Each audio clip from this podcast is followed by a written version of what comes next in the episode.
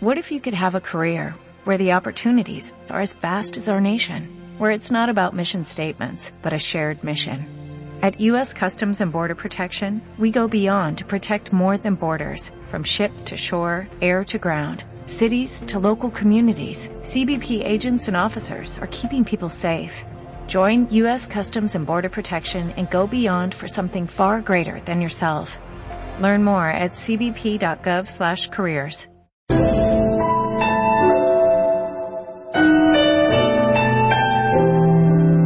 Diciembre 2013. These are a few of my favorite things.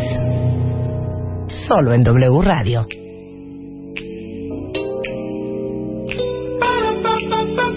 Buenos días, cuentavientes. No saben qué increíble de lo que vamos a hablar el día de hoy, porque estoy casi segura que hay muchísimos fans, hombres y mujeres, de el primer tema con que arrancamos este precioso miércoles. Y más adelante, de todos modos, les digo que vamos a hablar de cómo llegar a acuerdos de sexo con la pareja, con Alessa Divari. Vamos a hablar de las fases de la adolescencia en los niños, con Lola Flores. Pero con lo que vamos a arrancar está cañón, porque aparte trajimos a una de las peleadoras más cañonas. Peleadoras, ¿es la palabra correcta, Mario? Es correcto. Del mundo mundial. Eh, vino Misha Tate, que es peleadora de la UFC Peso Gallo División Femenil. Y está también conmigo Mario Delgado, que es campeón de Jiu-Jitsu y narrador de la UFC Network. Que aparte hay que explicar una cosa. La UFC es como la marca, ¿no? Es Ultimate Fighting Championship. Championship, ¿no? Pero el arte se llama MMA. Sí, el arte es artes marciales mixtas o MMA en sus siglas en inglés y la liga más grande del mundo es el UFC. Ok. ¿Y qué me dices de un Bruce Lee? Pues es que acabo de ver el documental de Bruce Lee, hijo. Y todo el documental habla de que él fue pionero porque él empezó a, a mezclar las artes marciales. No me ningunes a Bruce Lee, ¿eh? No, yo creo que Bruce Lee estaba adelante de su tiempo en el sentido de que empezó a combinar las artes marciales. Sí. Sin embargo, la familia Gracie yo creo que es la más importante en las artes marciales en la historia porque ellos crean este evento del UFC, que era un evento donde se combinaban todas las reglas. Siempre había la duda si ganaba un boxeador o alguien de lucha olímpica. Crearon un escenario donde se pudiera realizar un combate que o sea, se... pero a ver, espérame, ¿cómo? O sea, la pregunta era, si pones a darse unos trancazos, unos, unos lleguecillos, a alguien que hace judo, a alguien que hace box, a alguien que hace eh, lucha grecorromana o alguien que hace eh, lucha libre, ¿quién ganaría? Es lo, eso es exactamente como se formó el UFC. En principio, los cuatro primeros eventos ganó los peleadores de Jiu-Jitsu brasileño, de Gracie Jiu-Jitsu. ¿Qué es lo que haces tú? Es lo que hago yo. Y luego vendieron el evento y en la actualidad ya no es tanto de un estilo. Eso ya cambió. Ahora son peleadores que son buenos en lucha olímpica, en boxeo tailandés y en Jiu-Jitsu brasileño, que esos son los tres principales componentes de las artes marciales mixtas. O sea, la anciana, o sea, el karate ya no, hijo. Pues mira, hay, hay un representante por ahí de karate que se llama Lyoto Machida, pero ya son muy pocos de otras artes marciales que no son las que mencioné, pero sigue habiendo exponentes. Ok, pero entonces la gente que pelea en el Ultimate Fighting Championship, o sea, la gente que hace Mixed Martial Arts, es gente que está entrenada en qué disciplinas. Principalmente Ajá. En la parte de pie boxeo tailandés, que es como el boxeo, pero se utilizan también las rodillas y los codos. Que no es lo mismo que kickboxing. No, lo que se adiciona es que en el boxeo tailandés se puede patear a las piernas y se pueden usar los codos y las rodillas. Ajá. Es como... Sí, y ahorita nos va a hacer Mario cosas. demostración y todo, ¿eh? Ok. Luego, la lucha olímpica. La lucha olímpica sirve para derribar al oponente o para evitar que te derriben. Ujú. Y el tercer componente importante, ya que la pelea está ras de lona, en principio había la estadística que el 90% de las peleas acababan en el piso. Sí. Entonces, por eso, pues igual había un boxeador que era muy bueno en pie, pero una vez que lo derribaban, le ganaban muy fácil. Ahí es donde entra el jiu-jitsu brasileño, que es a base de palancas y estrangulamientos para someter al oponente. Ahora, vamos a, vamos a hacer un escenario. Si yo quisiera empezar a mis 46 críos años a hacer MMA, ¿qué clases tengo que tomar? ¿O es una clase que se llama MMA? Esa es una excelente pregunta. Mira, MMA es una unas reglas bajo las cuales se compiten. pero las artes marciales son individuales y las mezclan los, los peleadores. Como sea, yo, por ejemplo, te recomendaría el jiu-jitsu brasileño es lo que se usa para la policía, el ejército, la marina para dar capacitación para poder someter a alguien más fuerte y más pesado, ¿no? También podrías tomar o clases de boxeo tailandés o de lucha, pero no hay como un arte marcial que sea MMA. O sea, por eso, pero entonces, eh, eh, dentro de los Ultimate Fighters, y ahorita vamos a hablar un poco con Misha Tate, hay gente que es mucho más fuerte en jiu-jitsu y a lo mejor menos fuerte en boxeo tailandés o viceversa. Sí, casi todos tienen una especialidad. Por ejemplo, con quien va a pelear Misha Tate, que se llama Ronda Rousey, ella fue a las Olimpiadas de Judo. Ella llegó al máximo nivel en Judo y ahorita está aprendiendo algo de boxeo tailandés y de otras de las disciplinas. A ver, date un quien vive con Misha. No, hombre, ya cállate los brazos no, que le cállate veas, los ojos. que le veas el abdomen. No, lo que le voy a preguntar es que en qué momento esta mujer dijo, y si yo me dedico a darme de trancazos en la UFC. so my question is, you obviously exercised before making or taking the decision of doing ultimate fighting. Right. Or how did you come about, or was it like a bad fight with a boyfriend where you said, I will not be frail and vulnerable again anymore? No, you know, it's funny. I just never saw myself as any different than the men or the guys. As the little girl growing up, all of my friends were boys, and uh, I never liked to be segregated. So I uh, I did the same things that the boys did, and I never saw it any differently. Mm-hmm. So when I went to high school, um, in America, wrestling is very popular. So I began wrestling at age 15. I was the only female on the all all men's team, mm-hmm. and um, I was just got used to the idea of you know being a strong woman, but I didn't think that because I was a woman that I shouldn't do it. I never had that mentality. So um, when I found mixed martial arts as a sport, um, I'm just a very competitive person, and I thought that it would be the next level of competition for me. And how long have you been doing it? I've been training MMA for about uh, siete años. Dios de wow. Santo Cristo, es que dice que ella desde chiquita nunca se sintió diferente a los hombres, no le gustaba sentirse segregada y entonces ella hacía todo lo que hacían los hombres. Y en prepa, a los 15 años, eh, decidió empezar a hacer eh, lucha libre y era la única mujer en un equipo de puros hombres. Y después cuando se enteró que existía el MMA, dijo, pues esto, esto está esto es lo mío. Esto es lo mío. Y lleva siete años entrenando. Y de hecho va a pelear, para que no se vayan a perder la pelea, en Estados Unidos, en Las Vegas, el próximo 28 de diciembre, para que no se pierdan a, Misha Tate. ¿Eh? Por el campeonato del mundo. Ok, what's peso gallo? Peso gallo, that's a bantamweight. Okay, that's and, and a, a 100, 135 pounds. I don't know what that is in kilos. Sí, 170, 135, 135 libras, que son como 60 y cacho kilos, ¿no? 63, 62. 63. Por peso gallo, este, va, va a pelear. Ahora, when I've seen the fights, y esto es para Mario y para Misha, I'm horrorized. that looks like Sodom and Gomorrah. Like anything goes. I see flying feet, flying hands, elbows, knees, jumps, twirls. Que cuando yo he visto UFC, si alguien no lo ha visto, véanlo ahorita en YouTube. Yo veo que eso es China libre y Sodoma y Gomorra. Hombre. Ahí yo veo patadas voladoras, codos, brazos. O sea, neta hay reglas, Mario. De hecho, es el deporte más reglamentado en todo el mundo. Empezó el UFC como lo que se le conocía vale todo, que ya no es, es ahora artes marciales mixtas. Antes solo había tres reglas que no se podían picar los ojos, pegar en los bajos y lo que se llama fish hooking, que es meter el dedo en la boca. Entonces, mientras que no le metías el dedo en la boca, no le picara los ojos y no le dieras en sus partes, todo lo demás va. Antes se podía, sin embargo ahora ya está por categorías de peso. Eso ha cambiado mucho el deporte. Ya hay límites de tiempo. Antes era sin límite de tiempo hasta que uno ganara. Te digo, ahorita hasta que uno se desmayara, ¿no? muy reglamentado. se muriera.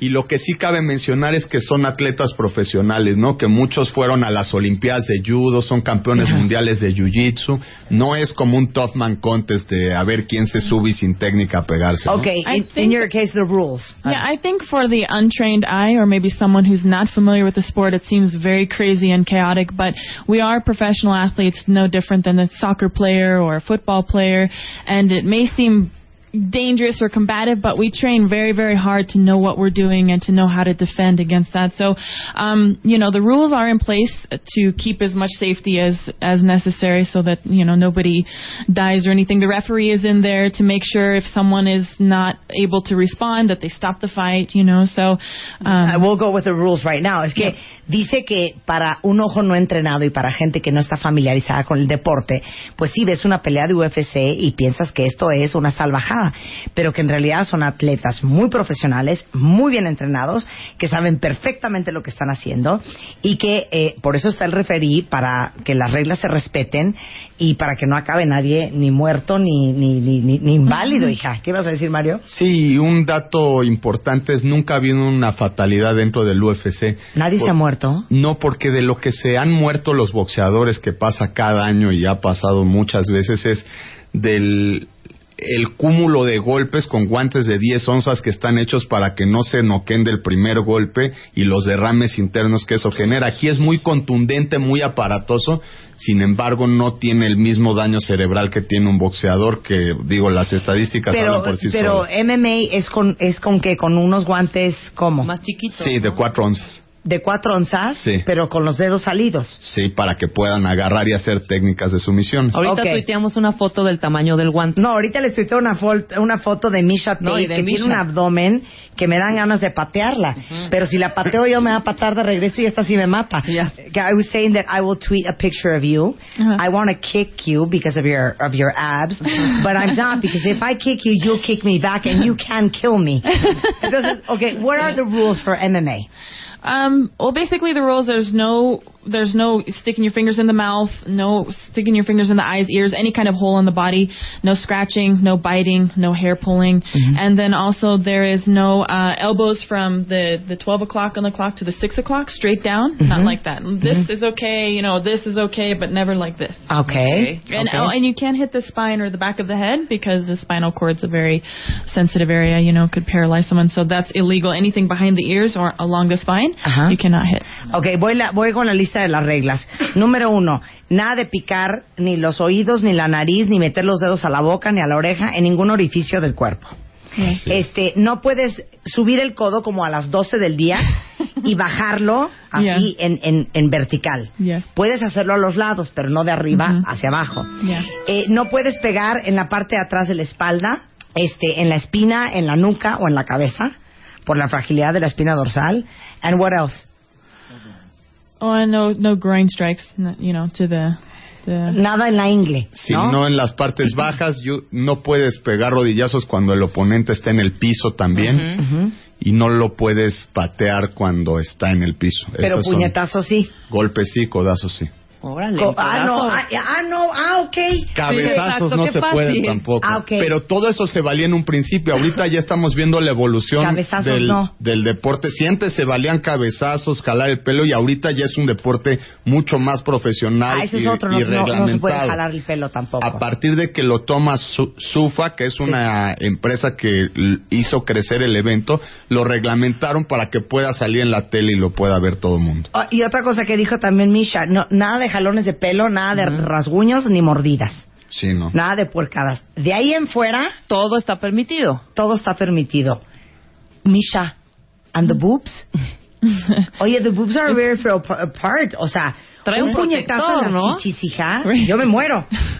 It it hurts a lot more to get hit in other places. I would Like? I would I would rather get hit in the boob than in the stomach any day. It really hurts to get hit in right in the the solar plex where your like where your lungs are beneath. Well, with Ajá. your abs, we are not very oh yeah, sure. I, know, No. heard, I, Imagine with I heard mine. people's hands when they don't. Dice que prefiere No, que le peguen you know, en el the- estómago, the- en las chichis que en el It's also hard to hit because that's where your hands are. So I mean, think you can't really, you know, you hit the arms first because when you're throwing, that's where your punches come from. So it's kind of a hard area to hit, anyways. I don't even in practice, I don't get hit there very often. No, pues con eso aniquilas a cualquiera, ¿no? Yo me peleo ahorita con Misha, le pellizco una chicha a ver si no la saco de onda. Es muy difícil que te toquen las chichis porque tienes los brazos enfrente y estás parando los protegido, golpes. pues de eso se estás, trata. estás protegido. Okay, what is the strike that hurts the most? Ooh, probably just um, getting hit in your liver. El hígado. El hígado. El yeah, hígado. I mean, oh, it makes your whole body just shut down. You can't move. It's like you paral- you're paralyzed for a minute.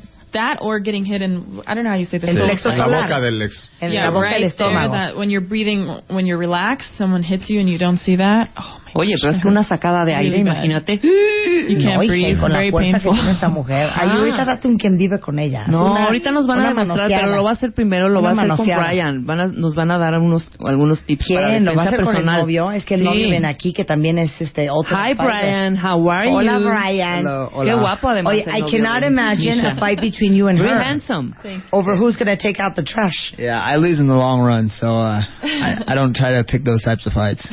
Dice, no, pues que, que perdería si se Sí, pone claro, con ella. tiro. Está muy fuerte. Oye, y dime otra cosa. En los hombres es igual. ¿Dónde duele más?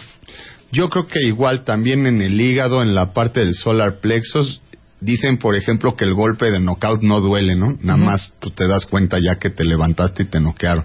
Tal vez el más contundente sea en el botón, pero de dolor yo creo que sí es en la parte del tronco. Y también mucho el- pateo a las piernas, Yeah. sí ese es de los castigos más Hijo, pues yo, yo sugeriría que a los, a los pubertos que, que les da por pelearse, por lo menos apréndanlo a hacer. Porque yo no sé si ustedes se acuerdan, cuentavientes, cuando éramos pubertos, adolescentes, 18, 19, 20, que se armaban los trancazos afuera de los colegios o en las fiestas. Los hombres, te lo juro que los deberían de haber videado. Ellos juran que se ven super cool. Pero a ver, y pelean horrendo, horrendo, A ver, horrendo. una demostración. Les voy a hacer una demostración. Este video Ajá. lo, lo vamos a subir ahorita en martadebaile.com. Sí, está fragmentado, lo vamos a poner Sí, fragmentado. para porque- que para que vean, pero les voy a imitar cómo se ven los hombres a los 18, 19 años, cero entrenados, cero profesionales, agarrándose del chongo afuera de una discoteca. Did you understand what I just said? Some of it. At least, you know, we're, when we're super young, that we pick fights outside of a party or Yeah, outside yeah. of school, guys think they look super cool. But since they don't have the training, they look horrendously bad, uncoordinated. They look ridiculous. So I'm going to do the imitation. Así lo va a hacer. Bye. Venga, ya. Venga. Va. Pero ah, ponte a Mario, ponte a Mario de... Ponte ahí. Mario. Exacto. Ponte acá, ponte acá. Ahí, ¿Qué, ahí, qué, qué, qué onda? ahí. ¿Qué, qué, qué, qué, qué, qué, ¿Sabes pasó? qué, ¿Qué pasó? ¿Qué pasó? Sí. Así se ve, güey. Se ven cero cool. Ahora vamos a hacer a la inversa. Que Mario, que es un Ajá. profesional de Jiu-Jitsu, me eche bronca. Que Mario le eche bronca a Marta ahora. De, de. Pero un rollo profesional, vamos a ver la parte profesional de Mario ahora. Haz un rollo así. Esto sería la diferencia. Y mira, ¿Eh? No, ya. ¿Cómo te voy a Hazlo pe- bien. No, no me pegues. mejor. Misha. Ándale, con Ah, Misha. con Misha, va. o- o- Entre, ándale. entre mujeres es más parejo. Misha y yo. Solo cinco minutos. No, Sí. Misha y yo no. pero no te va a pegar, va a simular. Regalamos una playa del UFC. Eso. Va a simular, va a simular, va a simular. Five minutes. No, just like a little shadow box Ajá. to see how a proper train. Vamos a hacerlo. Claro. Mira. Órale, Marta. No, pues de, Ay, ya mejor no, mana. Espérate, que te demuestre un poquito más de cosas, ve. Pero with bare hands. Bare hands. Ajá. Uno, dos, tres. ¿Ves cómo siempre regresa el brazo, Marta, para que- a su, No, a a sus... pegar. ¿Ves cómo? Pelo del pelo, Marta. El pelo. Pero ves cómo se está cubriendo. O sea, Pero espérate, Brian hace jiu-jitsu. Brian no lo sé. Hace jiu-jitsu. Do you do jiu-jitsu? Jiu-jitsu. Yeah. O sea, can you like sort of kind of fight in a friendly, loving way with Mario for the camera? Podemos A demostrar ver, una, una cosita rápida. Okay. Jiu-jitsu, wrestling. No, okay. Imagine it's three in the morning. We're outside a party. Mm-hmm. Mario was hitting on Misha, and you're really pissed off. So, Mar- so you tell Mario, you know what? I'll see you outside in five. Because you guys go outside to the parking lot, and this is what happens, okay? Oh. Vean how sexy se va a ver a dos hombres que saben pelear. Van, órale. Ahora lo van a hacer. Brian, si you're super un upset. You shouldn't be laughing or smiling right now. Sí, ya están serios Ok. y están enojados. Sí. Exacto. Nada más be kind to each other. No. ¿Qué ondas, qué ondas, this qué is this is pretend. I don't want blood in the studio. Okay, bye. Mira, ve, ve. La ve, sí lo tira. Mario, defiéndete. Mario, te están acabando. yo era el que me dejaba atacar. No, Te tienes que defender. bien. Son profesionales. La Marta quiere sangre en el Sí, I want hoy. blood. Exacto. Ok. Va. Va. Ok. Uh, hola. No, a mí ya me dio un calambre ahí en esa vuelta, ¿eh? ¿Estás de acuerdo? Así de ya, espérate, espérate, espérate. Pero sí es como lucha libre. Sí, exactamente. Un po- bueno, no tanto como lucha libre, porque sí tiene, sí tiene otros movimientos. Exchange them. There you go. Come on, Brian. Vamos a porrear. Brian, you can do it. Brian, venga. Mario, Mario, Brian, Mario, Mario. Mario. Esta Ok, es la ya. verdadera lucha Así olímpica, ya, Marta. Ya. Pero that looks like between wrestling. No. O sea, Hey, but Muy bien, un aplauso. Oye, pero vi mucho como lucha libre. Lucha Sí, olímpica. la mayor parte de las peleas hay un contacto y de ahí te derribas. Eso es lo que hace diferente las artes marciales mixtas que el boxeo o el boxeo tailandés. No nada más hay golpes. Okay, now one question: What is your main goal when in a fight? To put her on the floor? It depends who I'm fighting. So every fight I have a different game plan, but um, my strength is on the ground. So because I wrestled for uh, cuatro años in, Ajá. in la escuela, um, I have more of a a better concept there. So I O feel sea, can you put me to the floor? Of course. A ¿Qué ver, tal vamos dijo? Of course. Okay, just remember I'm 46, hija. Okay. Pero I'm espérame, ¿te premenopausal. parece después del corte? ¿Eh? Después del corte. Después del corte, ya venimos, ya venimos. Marca, marca, marca, marca, marca, marca, marca. 5166-8900 y 01800-718-1414. Marta de Baile en W. Seis héroes anónimos, seis vengadores de la justicia, seis historias conmovedoras. Desde el Salón de la Justicia, el Buscalocos y Marta de Baile lograron reunir a seis héroes anónimos, pero solo uno será el vencedor en esta heroica batalla. Métete a wradio.com o a martadebaile.com, vota por tu héroe favorito y sé parte del Escuadrón de la Justicia. Solo por W Radio. Estamos de regreso en W Radio con tres Ultimate Fighters de Mixed Martial Arts, de MMA. Ajá. porque eh, tenemos invitado aquí a Mario Delgado, que es campeón de Jiu-Jitsu brasileño y narrador de la UFC Network, Misha Tate, que es peleadora de la UFC Peso Gallo, Ajá. que va a, a, este, a pelear el próximo 28 de diciembre en Las Vegas, para que no se pierdan el Imagínate. programa. Eh, por por la por la, la copa, la corona o cómo se llama eso, por el, El campeonato, por el cinturón. Aquí no es corona, ¿verdad? No es Miss va- Universo. Va por el título de peso gallo. Entonces le preguntamos a Misha antes del corte si ella me puede tirar. Y dijo que sí. Cosa que va a quedar constatado en un video que vamos, eh, que ya está arriba en martadebaile.com para que lo vean, gocen, Lo disfruten. rían, y Oye, para que vean la fuerza de una mujer entrenada profesionalmente. ¿Por qué no narra Mario? Ok, Que narra sí, tú eres Mario. narrador. Ok. Mario. Sí, pero ¿yo qué soy? ¿Cuál es el escenario? ¿Estamos eres- en un Eres ring peleador. o Eres estamos peleadora. afuera del salón de belleza? Ahora vamos a poner el escenario que tú le agarraste la pompa a Brian en un Ajá. antro. Perfecto, perfecto. Pero narra, Mario, Tienes que narra. narrar. Ok. Y no, es, y no es ring, Marta, es octágono, ¿eh? Ok. Ay, tengo miedo, güey. Ok, entonces- Be gentle. I will, I promise. Sí, de- Como allá, hija, suavecita y cooperando. Ok, pero yo voy a resistir. Voy a Pues yo resistir. te recomendaría que no mucho para que Para no que te sí te pueda lastimes, tirar. pero- Ok. No Bueno, resistas primero. ok. Entonces, Va. ella como pelea, es, empiezan a pelear, te va a tratar de agarrar Ajá. y derribar. Ajá. Double leg. Tú haz tus movimientitos leves. Ok. Vas. Yo medio disimulo. Sí, Ok. así estás. Ya estás en la pelea. ¡Ay! ¡Oh, mi Dios! ¡Oh! Wow, hija, qué fuerza también. Dos minutos. No manches. And then what would you do? No, leave me alone. Misha, por favor. Pero ahora resístete. Show. ¡Ay, güey! ¡Está buenísimo! Ya perdiste, Marta.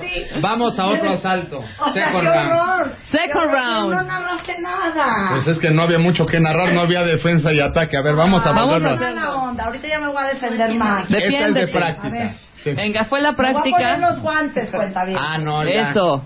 Ya con guantes ya va Ya a cambiar cambia la esta cosa. situación. Por eso, pero si no narras no se puede, ¿eh? Ahorita. Muestra los, los guantes de que hablamos hace ¿Tienen rato para que vea la guantes para gente cómo es. Ah, no. Ella sin guantes, hijo, no. No, ya. You can hit her bare hand because they don't have gloves. So now I'm going to narrate. I'm going to say, "It's time." And Exactamente. Va a haber aquí narración profesional. Ok. ¿Cuál es el escenario? ahora ya van a pelear por el título Ya es la pelea de, final. de la mejor conductora de radio en México. Si ella gana, pues ya se va a quedar acá con tu programa. ¿Y dónde estamos? ¿Estamos en Las Vegas? Estamos en Las, En Las Vegas. Vegas. Ahora es importante que muestres a la cámara, Marta, el tipo de guante Sí. para que vean la diferencia entre los guantes que se usan generalmente en el box, bueno, no generalmente, siempre se usan en box, y estos que son más ligeritos de los que hablaba Mario antes y el que no provoca tanto daño, ¿no? Y que hablábamos de tienen eso. los dedos abiertos, para que se puedan agarrar. Claro, porque aquí Ok. te puedes agarrar. How old are you, Misha? How old are you? ¿Cuántos años tiene? 26. 26 Te años. llevo 20 años. Que Ahora- me tome eso en consideración. Suéltale, Una suéltale, pelea de una suéltale. veterana con una suéltale porque ella, Ok, ya. suéltale de verdad porque ella se va a defender. Ahora sí. Ok. Sí. Vamos a narrar. Pero narra bien. Ok, Ok. listas. No le vas a dar ni un golpe porque te los va a It's detener. time. Y empieza la pelea. Y empieza Marta haciendo caras y gestos, se empieza a reír. Le conectan unos rodillazos, la derriban a Marta. Se ve un poco indefensa, le empieza a atacar. Un estrangulamiento por la espalda, ya lo tiene encajado, se tiene que rendir. Remember, she doesn't know how to tap. Marta, defiéndete. Ríndete. Defiéndete, hija, qué bárbaro, ¿eh? Misha hizo trampa. Me estaba ahogando. me estaba ahorcando y sentía yo que me ahogaba. Okay, so I felt you were choking me. Yeah. Is that fair? It's legal. It's legal? And it's uh, one of the most common finishes on the Güey, estoy agotada. O sea, veme ya los pelos. Misha. No, hija, You're serious te trouble. venció en dos segundos. No, güey, me cargó segundos. como si fuera like a Raggedy Ann. Totalmente. Como una muñeca de trapo. Y esa es la estrategia que ella usa. En- intenta derribar al oponente, golpearla Ajá. y luego ya buscar una sumisión. Esta sumisión, que es un estrangulamiento entre 6 y 8 segundos, como deja de fluir la sangre de las carótidas a la cabeza, Ah, entonces- te desmayas. Ah, es lo que le conocen, que no es lo mismo, pero le conocen como la llave china que muchos malandros andan usando para... Para Pero eso en UFC sí se vale. Sí se vale. Que- De es que es- yo sentí que me estaba ahogando. Sí, y ahí tú lo que tienes que hacer, que no sabías, es hacer lo que se llama tap, es rendirte con la mano. Por eso le dijimos a Misha que te soltara, si no te ibas a desmayar. Ay, ¿no saben lo que sentí? Sí, Me estaba ahorcando y sentía yo que me ahogaba, de Trampa, veras. trampa. Y aparte, de veras me impresionó porque, digo, no estoy entrenada, pero yo, yo soy bastante fuerte, aunque no lo crean. No podía jalarle el brazo. No, vele los brazos nada más. Sí ¿qué? se ve ligeramente más fuerte que tú. Sí. Ligeramente, ligeramente, ligeramente. Que you, you're so strong. I consider myself a strong, sort of strong person. I couldn't move your arm. No, it's a, And I it's a was good joking, technique. and I was dying. Fue I técnica. didn't, I didn't squeeze too hard. Imagínate, y no me apretó nice. duro. Ahora, ¿sabes qué sería interesantísimo que nos los pueden demostrar aquí también? Ajá, ¿qué? Un poquito de defensa personal. ¿Qué movimientos en caso de que tengamos, desafortunadamente, ojalá no suceda, Una emergencia. una emergencia? ¿Podemos hacer algo así? ¿Quieren nos que les explique algo? A que- ver, Explique, a ver, uno, para- uno. Ok. Personal A ver. defense, ¿no? Sí, claro. Por ejemplo. Pero Just ¿quién va? keep in mind though that uh, real quick, keep in mind that uh, self-defense for women when an attack is different than what we would do in MMA because the goal for a woman in an attack is to escape. In MMA, it's to be the aggressor. So Okay. it's a little different concept. Que es diferente MMA que cuando es de defensa personal. Ajá. Porque en defensa lo que quieres es huir. Y obviamente en MMA es quedarte, ser la agresora y ser Sí, claro. la ganadora. Pero entonces, por ejemplo, una movida A ver, Mario, para que narre el señor de la uno UFC. de los ataques comunes es cuando él agarra del pelo, por ejemplo, mucho Ay. para mujer. Entonces a ella asegura la mano y le hace una barra de brazo. Ahí O con sea- 6 kilos de presión le puede luxar el codo. Entonces, él, él le agarró, la agarró de los pelos. Le agarró de los Ella pelos. con las dos manos le agarró la muñeca a él. Sí, Ajá. le atrapa el brazo atrás de la axila y con todo el peso de cuerpo puede poner presión para dislocarle el codo. Y ahí estamos viendo la defensa contra un estrangulamiento por la espalda, como decíamos el lo Pero que para se la le gente que conoce está viendo en la radio, eh, describe china. exactamente. La agarra, ella da un paso para atrás y de ahí ella lo puede derribar y le puede hacer ahí una barra de brazo que le podría luxar el codo. No, bueno, Dios mío, es que él agarró como, como con el brazo apretándole el cuello por atrás. Entonces, do it again. Entonces ella agarró el brazo, se, Se gira se- con se todo el cuerpo. Ajá, con todo el cuerpo, Y ahí lo- baja, lo tira a él al suelo y, y ahí- luego ella se le monta encima y tiene el brazo del, entre las piernas de ella. Tienen que ver el video. Sí, claro. le hace la llave de brazo y ahí le podría dislocar el codo. Esa es una de las defensas de un ataque común que sería un estrangulamiento por la espalda. Ahora vamos a repetir cuando le agarra el pelo, ¿sí? ¿Qué es lo que pasa? Que es una técnica de defensa común para las mujeres. Él agarra del pelo, ella controla su muñeca, se gira con todo el cuerpo y le atrapa el brazo. Y ahí con todo su peso le está haciendo presión Dice en el Brian que codo. stop it, que stop it, stop it, it hurts. Tap, tap, tap, ya, de, ya no puedo más con el dolor. Qué increíble, ¿eh? Qué padre saber pelear así. Sí, aparte, recuerden que las artes marciales primero comienzan como una forma de defenderse, ¿no? Y luego ahorita ya se hace un deporte. Pero muchas de las bases de lo que vemos en las artes marciales mixtas son técnicas de defensa personal. Entonces nadie se ha muerto. Hasta el momento, gracias a Dios, no. ¿Cuándo se para una pelea? El, el juez tiene, él tiene el criterio para definir cuándo un oponente no se está defendiendo inteligentemente. Sí, ese es el criterio. Si de repente está absorbiendo muchos golpes y ya no se está defendiendo, ese es el momento de que el juez interviene o hay veces que puede ser por nocaut efectivo, que es de un solo golpe o por alguna llave o estrangulamiento. Ok, si hay sangre, cejas abiertas, el, el labio destruido, vale más. Mientras pueda seguir peleando, no importa. Eh, si hay un chequeo médico y de, dependiendo dónde es el corte, hay veces que se puede parar por cortes, pero es muy raro el caso en que se pare un combate por un O sea, corte. realmente entonces, a pesar de que es muy fuerte el, el- la lucha olímpica, podemos decir que es muy limpia, pues. O sea, es, un, un- un- es una pelea limpia, ¿no? Sí, es una pelea limpia y también en el sentido de que lo que se busca es finalizar al oponente, no estarlo golpeando durante Claro, tres o cinco rounds, que eso es lo que hace mucho daño en el cuerpo, ¿no? Con las hemorragias internas. Cuando las peleas de box eran a 15 rounds, a veces se moría hasta el que ganaba la pelea, Sí, ¿no? aquí no es knockout, aquí es ya, ya, ya, ya, ya, ya no me hagas llave china, ¿no? O sea, pum, pum, Ok, pum. pero en promedio, ¿cuánto dura una, una, una pelea de estas? Mira, las peleas que no son de título son de tres rounds de cinco minutos. Y las de título son de cinco rounds de cinco minutos, pero se puede acabar en el primer minuto, ¿no? O sea, 25, sí, pero en, en general, ¿cuánto duran?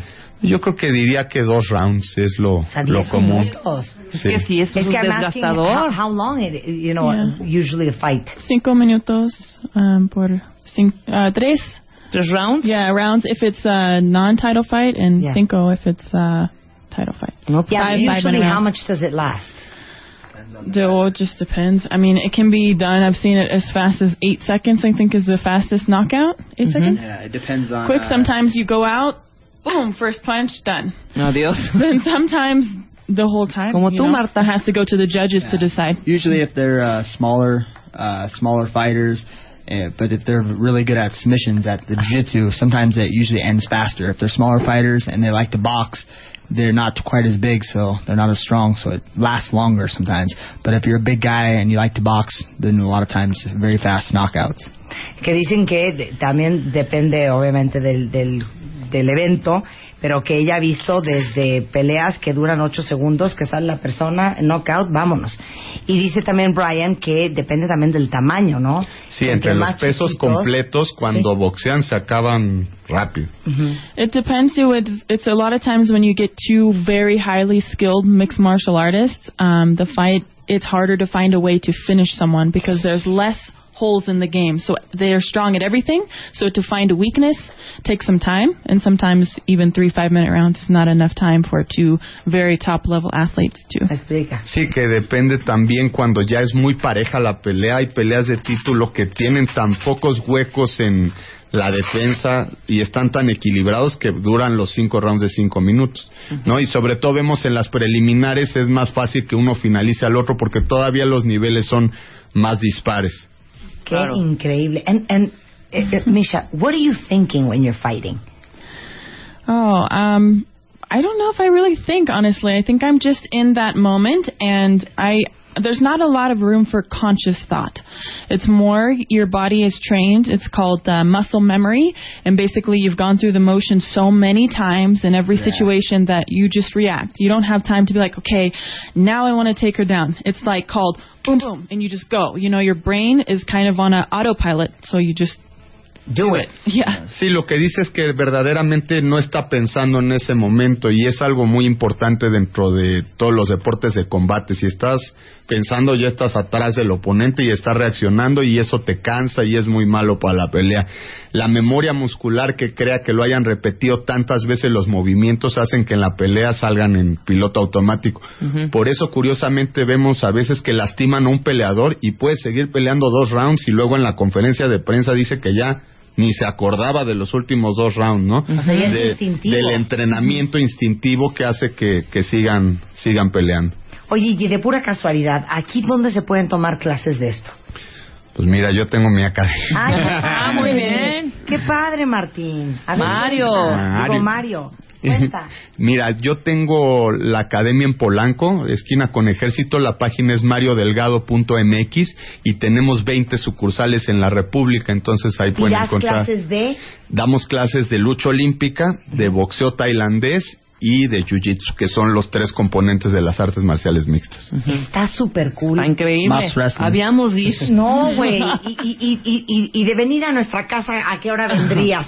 No, y está padrísimo. Pues sí, claro que sí, porque aparte ejercitas todo tu cuerpo y tu mente. Yo creo que la mente es importantísima. Sí, aparte es un excelente ejercicio porque como pueden ver en las peleas involucra todo el cuerpo. En el boxeo usamos más eh, ciertas partes, pero aquí los peleadores que pues se patean, se derriban, se hacen llaves. Es un deporte muy completo y también es el deporte de mayor crecimiento a nivel mundial. Claro. Oye, una pregunta. ¿Vamos a poder ver la pelea por, en, en por tele?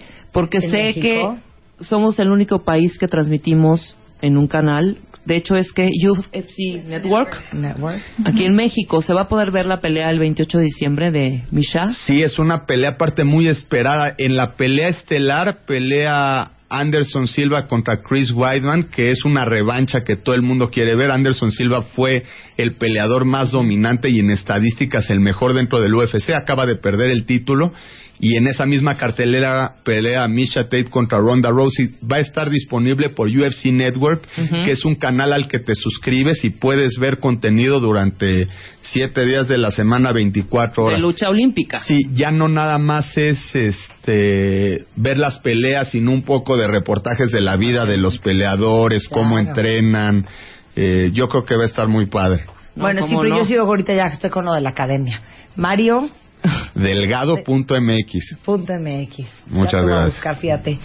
Give me one year. Reta. Y traigo aquí de regreso. Que venga Misha. Chihuahua. ¿Cómo no? Y mira, con todo y mis 46 ya viene le voy a hacer una llave cruz nipona, que no sabe ni cuál es ella. Thank you so much, Misha. All Thank the luck. You. We will be sure to see that, that fight. Gracias. And we'll be rallying for así. Misha, Misha, skin bum, body, body, body. ¿Ya le viste, ya le viste el abdomen? A ver, show us your abs, just so I can die a little bit Ve more. nomás. A little chubby right now for me. I see. Ve qué o sea, ve nomás, Qué hija, asco, no, hija, hombre. no, qué feo. de ¿Qué veras es eso? ¿Qué necesidad? No, that's so sad. ¿Pero tiene hijos? Do you have kids? No. Okay, no, No. tiene hijos. Ah. Ahí te vas a justificar. Doesn't count. Eh, pero. No importa hijos. Thank you, Misha. Thank you, Thank Brian. you. Great having you on the show. Muchas gracias, Mario. Luego te busco, chiquito. Y tenemos una alegría preciosa. Cortesía de la UFC. Tengo cinco guantes increíbles autografiados por Misha Tate para mis cuentavientes. Entonces ahí les va. Les voy a decir cómo le vamos a hacer. Ustedes, si quieren unos guantes profesionales del Ultimate Fighting Championship, firmados por la, la, la gran Misha Tate, van a tener que mandarme un tweet me arroban a mí, arroban a Misha Tate, que es M-I-E-S-H-A, Tate, T-A-T-E. Me ponen su ID de cuenta viente. Pueden poner arroba UFC Español. Y les voy a hacer una pregunta. What weight am I fighting on this December? Ahí está regalado. ¿En qué categoría de peso va a pelear el próximo 28 de diciembre Misha Perfecto. Los cinco primeros que me hagan todo eso y me contesten 50 fotografiados por Misha. ¿Cómo no? Hacemos una pausa rapidísimo, ya volvemos después de este corte informativo, no se vayan. Seis héroes anónimos, seis vengadores de la justicia, seis historias conmovedoras. Desde el Salón de la Justicia, el Buscalocos y Marta de Baile lograron reunir a seis héroes anónimos, pero solo uno será el vencedor en esta heroica batalla. Métete a wradio.com o a martadebaile.com. Vota por tu héroe favorito y sé parte del Escuadrón de la Justicia. Solo por W. Paramos un momento y ya volvemos. Más Marta de Baile en W. Marta de Baile.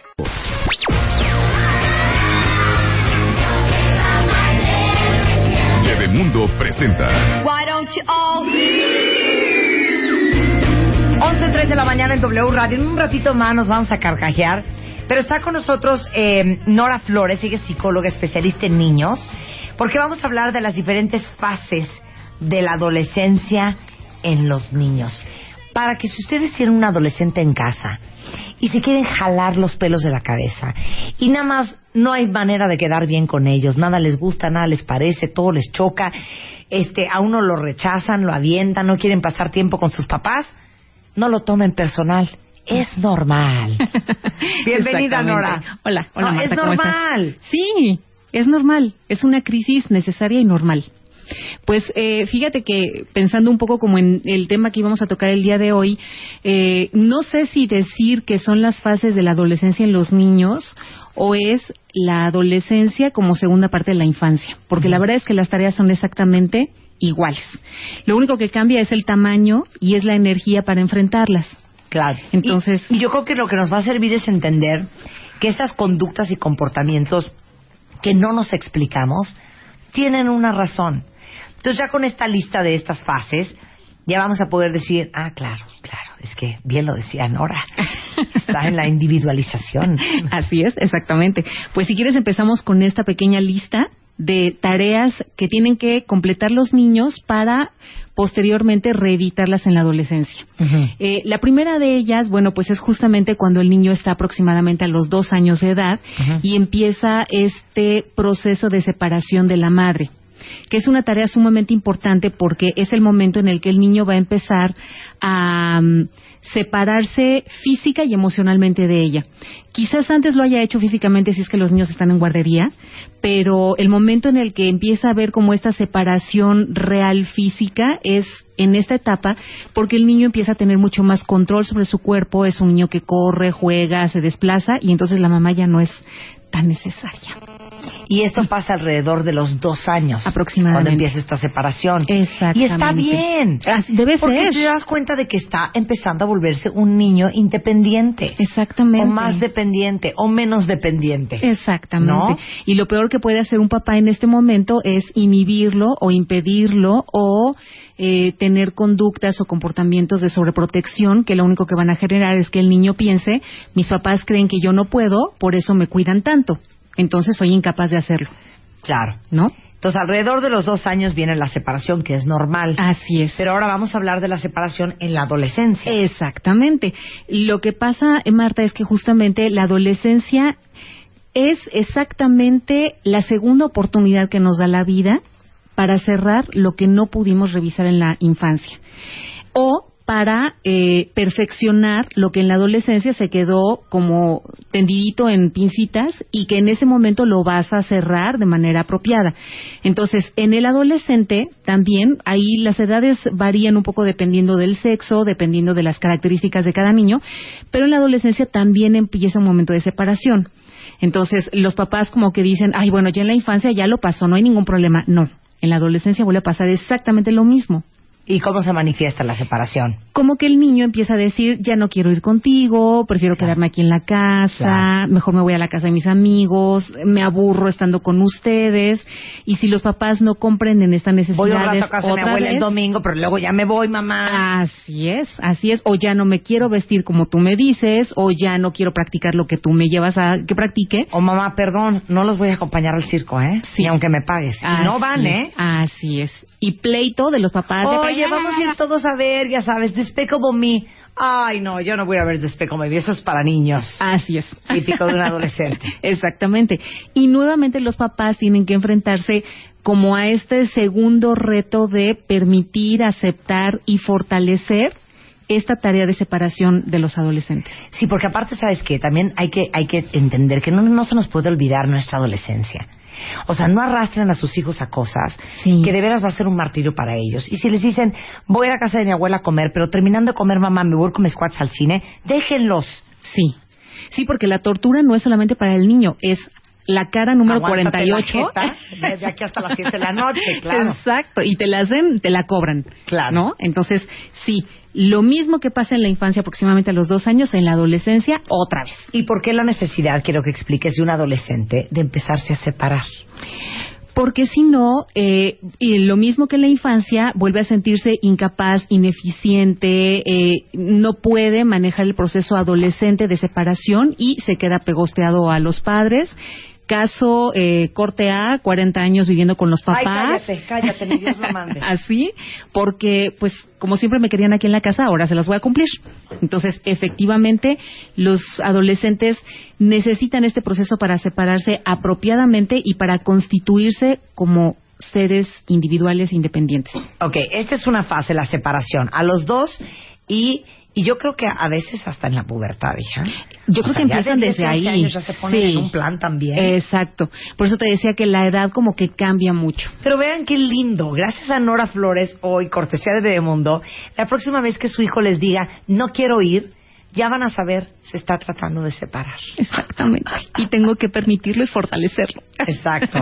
Ok, segunda etapa. Bueno, consecuente a este proceso de separación viene justamente la individuación.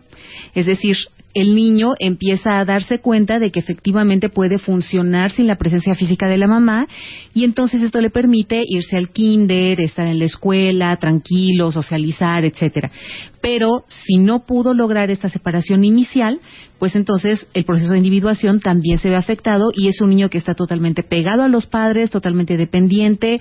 Este, la mamá le dice qué es lo que quieres, no sé, dime tú lo que tú digas y lo mismo pasa en la adolescencia es decir, el adolescente que no logra separarse, entonces también se ve impedido como en esta tarea de constituirse como un ser eh, único y entonces son unas dependencias y unas angustias terribles como adolescente.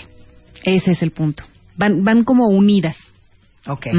Esa es la individuación. Así es. Ok. En, la adolescencia, bueno, es un proceso un poquito más largo y como te decía hace un momento, las cosas que no se resolvieron en la infancia, la vida te da la segunda maravillosa oportunidad de que las trabajes en la adolescencia. Yo creo que para los papás siempre es un reto y al mismo tiempo es una gran angustia decir, chin, ya se acerca la adolescencia, ¿qué voy a hacer? Porque todo el mundo dice que es terrorífica. Bueno, es terrorífica si todas estas cosas en la infancia se quedaron atoradas o no se pudieron resolver es terrorífica. Sí. Oye, y en individuación te voy a decir otra cosa que yo he notado. Yo creo que en esta etapa en la adolescencia es donde empiezan. Me quiero hacer un piercing, me quiero hacer un tatuaje, me voy a vestir solamente de negro, no me vuelvo a poner ese vestido. Yo quiero solo andar de tenis. Este, entonces es una forma de separarse de sus papás, totalmente, de no parecerse a su mamá, totalmente, ¿no? Y de parecerse más a su grupo de amistades. Así que Tiene que ver con la socialización que vamos a hablar ahorita. Y en la infancia, ¿cómo se, cómo se nota la individuación?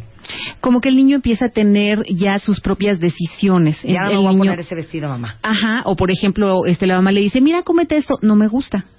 Ah, caray, ¿cómo que no te gusta? ¿No? No me gusta, no tengo ganas, quiero irme a dormir o no quiero ir a natación. Empieza a ser... Fíjate que aquí una cosa importante es, todavía en la infancia como que los papás piensan que está chiquito va a hacer lo que yo quiera. Y no, sí retan. Pero lo complicado en la adolescencia es que ahí tiene, sí tiene la estatura, la edad, el peso para decir no y sácame de aquí. Claro. Entonces ahí es donde vienen los grandes problemas. Dice una cuentamente aquí en Twitter que está infartada porque su hijo de 15 años se acaba de tatuar. Yo te comprendo, mana. Yo creo que ahí es donde yo pinto la raya. Sí. Este, una de mis hijas trae sus piercings en las orejas y en el trabús y así. Ah. Pero cuando me dijo, me quiero hacer un tatuaje, le dije, ey, ey, ey, ey, ey, hasta aquí llegamos.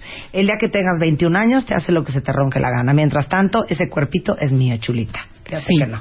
Sí, los papás son los que van a ir delimitando, ok, te voy a dar chance, está bien si no quieres esto, pero igual que en la infancia hay un tope.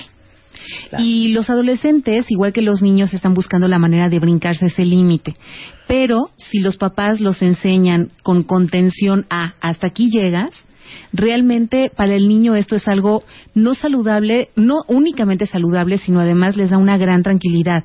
Porque si no es un poco como decir, puedo correr este coche tan rápido como quiera y no veo el muro de contención, que son exactamente los padres. Claro, exactamente. Ahora vamos a la fase número 3, que es socialización. Claro, que es una, la socialización también es un proceso doloroso. Bueno, todos estos son dolorosos, pero la socialización también es muy complicada porque en la infancia los papás pues son como un muégano con los hijos, ¿no? Y entonces eh, el niño va donde los papás quieren, hace lo que los papás quieren, pero los niños empiezan ya de repente a la maestra es muy linda, el compañerito es muy hermoso, quiero a mi amiguita, y entonces como que la mamá ya siente así el entripado de, o sea, alguien más hermosa que yo no puede haber, ¿no? Y en la adolescencia pasa igual, nada más que en la adolescencia, como te decía hace un momento, como son más independientes, pues los papás empiezan a erizar de cómo que no va a ir con la abuelita Cuca el sábado, y como que se quiere ir a una fiesta, Oye, ¿y cómo, que anda con ese amiguito? Eh. Porque de chiquitos uno coordina bastante y controla ahí con modo y malla es. Las amistades de los niños, pero ya cuando son adolescentes no hay manera. Claro, porque además la niña hermosa, este que estudió ballet toda la vida, en la adolescencia le llega así como que con un hipioso que la mamá se quiere morir. Claro. Pero tú lo dijiste muy bien hace un momento, es la manera en la que el niño empieza como a decir, no quiero nada de lo que tú me enseñaste. Yo voy a probar mis habilidades, mis capacidades y lo que a mí me gusta. Entonces, justamente en esta parte de socialización empieza a probar todo por sí mismo. Y además, bueno, pues la escuela es un semillero de infinidad de, de imágenes, ¿no? Y, y el niño o el adolescente van probando en sus eh, diferentes etapas dónde se sienten más cómodos y qué es exactamente lo que ellos quieren. Y a veces es como un reto, ¿eh? En ambas etapas. Claro. Y eso a los papás también les cuesta mucho trabajo entenderlo. Lo ven como algo personal. Y te voy a decir una cosa que tiene que ver con lo siguiente que vamos a hablar. Este, también hay que entender que tanto la socialización como, como la individuación de los adolescentes es una forma de rebelarse ante la autoridad. Exacto. Y es una forma de decir yo soy lo menos parecido a mi mamá posible o soy lo menos parecido a mi papá posible. Así es. Aunque al final de cuentas los caminos siempre se encuentran. Claro. Y ya cuando son adultos dices, ay, soy igualito. Porque así es, ¿no? Nos estamos identificando desde pequeños. Sería absurdo que no tuvieras absolutamente nada que ver con tus padres.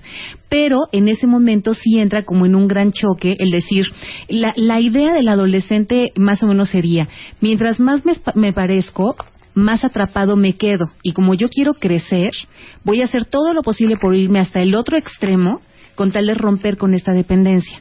Claro. Y entonces si los papás ahí se atoran, se complican, o el adolescente, que esa es la contraparte, ¿no? El adolescente que a todo dice que sí y que se porta maravilloso, aguas, porque ese es el más complicado. Ok, vamos con identificación psicosexual. Así es.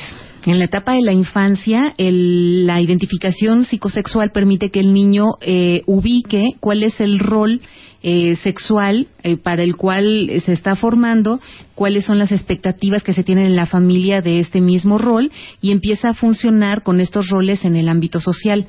En la adolescencia viene una, un tambaleo muy importante también de esta identificación, de esta identidad, y entonces el adolescente puede realmente decir, ups, creo que no soy lo que yo siempre había pensado. Exacto. Y eh, puede tener aquí como que ciertos eh, dudas, ciertos temores, ciertos miedos que a veces cuando tienen una serie de conflictos muy importantes se pueden convertir en grandes problemas y esto les puede llevar a embarazos no planeados, a relaciones eh, totalmente sin protección, enfermedades y todo lo que conocemos que puede suceder como parte de este tropiezo y de este cuestionamiento en esta etapa. Ok. Entonces, también, etapa importante. Conflictos con figuras de autoridad. No, Esto sí pues les va a el dar mero, una mero. gran ayuda. pues los conflictos son justamente lo que pasa en la etapa de los berrinches. O sea, el niño hace el berrinche y es exactamente la misma situación en la adolescencia, aunque no se tira al suelo, unos cuantos sí se tiran al suelo, pero entonces en la infancia el niño a través del berrinche trata precisamente como de mostrar, yo soy el que también puede decidir, yo puedo poner al mundo de cabeza, yo puedo elegir lo que quiero que se haga y lo que no, y en la adolescencia pasa exactamente lo mismo. El, el chico como una manera de separarse también empieza a tener este tipo de comportamiento y de reto eh, como una manera de cuestionar, de criticar, porque si, si acaso no sabrán aquí tus cuentavientes que realmente la tarea del adolescente siempre es estar criticando y cuestionando. Claro. ¿No?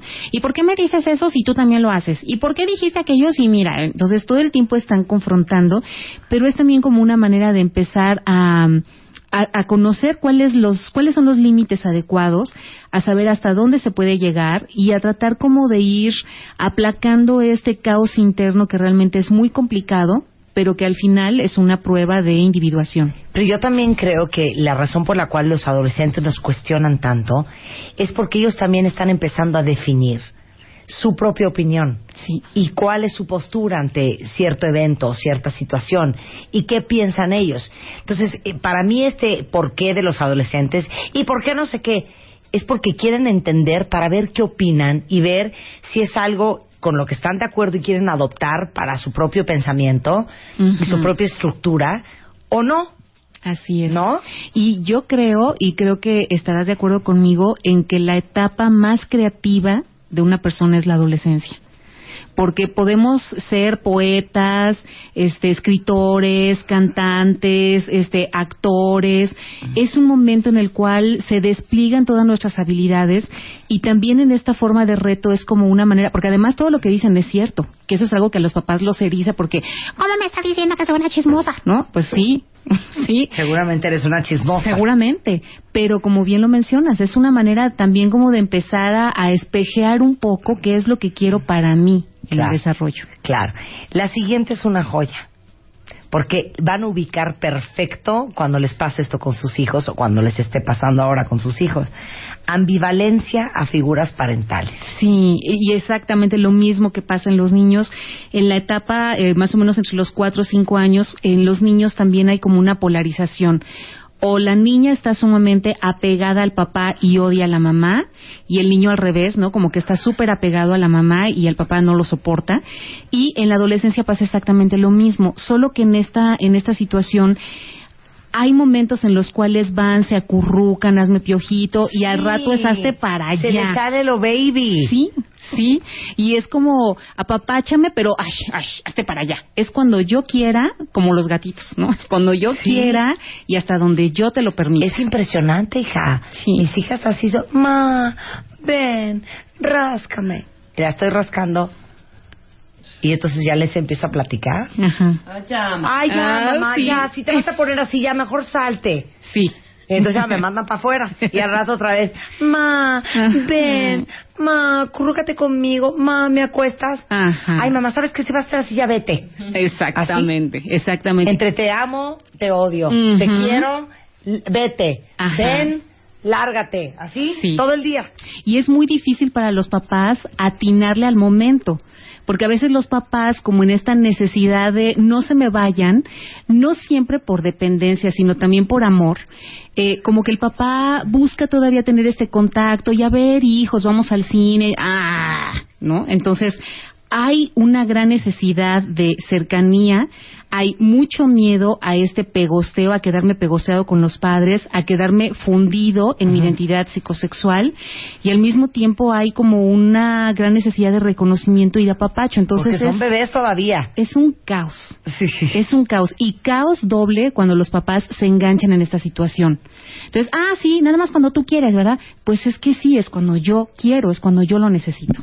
Eso lo escribiste para Bebemundo. Así es, así es. Y les recomiendo que lo lean porque a los papás de los niños pequeñitos les va a dar mucha claridad acerca de el por qué tienen a veces un comportamiento que puede resultar sumamente extraño y ajeno. A los papás de adolescentes los va a relajar mucho también para decir, bueno, no tengo por qué engancharme con esto, tengo que comprender cuál es el proceso. Les va a clarificar y creo que también les va a permitir eh, recordar un poco esta parte adolescente propia, personal, para poder entender el proceso, para poder apoyarlos y para no, inclusive para identificar si hay problemas. No, y también para darte cuenta que no estás sola, ¿eh? Que tu hijo adolescente no es el único que está así, ¿eh? Así. Créanlo, créanlo. Y que de niñito a lo mejor tú piensas, ay, bueno, ya la libré. No, sigue la adolescencia. Fíjate que yo, yo estoy impresionada. Ustedes que tienen hijos muy chiquitos, creen que ahorita sus hijos los necesitan. Yo estoy verdaderamente atónita con la necesidad de tiempo, de afecto, de cariño, de atención, de estar que tienen los niños adolescentes. Y aparte lo importante que es a hoy, como está el mundo, Así estar es. presente en la vida de tus hijos. A mí me encanta una definición que dice que los niños deletrean la palabra amor de la siguiente manera. T I E M P O. Así es. Tiempo. Y coincido totalmente con lo que dices y además, de verdad, las patologías que yo veo en este momento en los niños y en los adolescentes en, en la consulta no tienen nada que ver con los niños y adolescentes de hace 10 años. Son cada vez más severas, más complicadas, más tormentosas y con muchos peligros. Entonces, Y con ahora conductas de riesgo. sí. Muchísimas. Y ahora que los papás tienen menos tiempo o prefieren menos tiempo con los hijos, esto está votando de manera impresionante en los trastornos de los niños, cada vez más tempranos y más complejos. Bueno, para que no se les salgan de las manos, si están ya con complicaciones, pues antes de que crezcan, porque niños chiquitos, problemas chiquitos, niños grandes, problemas grandes. Nora Flores es psicóloga, es especialista en niños, ella está en capcidi.com y los teléfonos del consultorio. Es 52 64 66 29, la página www.capcity.com y el Twitter arroba capcity. Cualquier duda, Que te escriban o que te llamen, Claro por sí. favor. Muchas gracias, Nora. Un placer Ay, tenerte acá.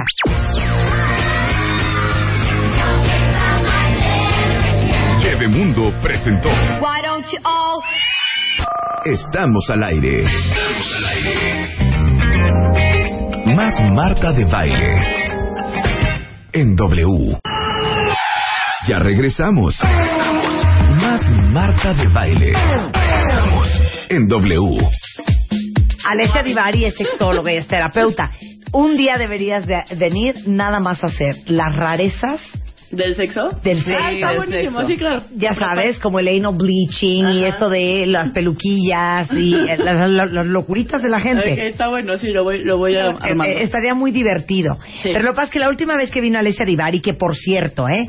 en la revista Bebemundo, Alessia escribe de manera mensual. Tenemos una columna dedicada al sexo. Para que vean que Bebemundo es una revista revolucionaria en donde hablamos de lo que uno tiene que hablar. Y la última vez que viniste, de algo nos estábamos carcajeando. Que acabamos en que ibas a venir a hablar de cómo llegar a acuerdos Acuerdos. en el sexo de la pareja, Exacto. con la pareja. ¿Pero de qué hablábamos la vez pasada? ¿De qué Estábamos hablábamos? hablando de la de la- masturbación, ¿no? Femenina. No, pero la anterior, no, la No era masturbación femenina. Estábamos hablando de la claro. masturbación, ¿no? Sí, Según yo. exactamente. Y entonces quedamos que la siguiente venía yo a hablar de acuerdos en el Ajá, sexo. exacto. Acuerdos en el sexo. Cuando dices acuerdos, Alesia, ¿a qué te refieres, hija?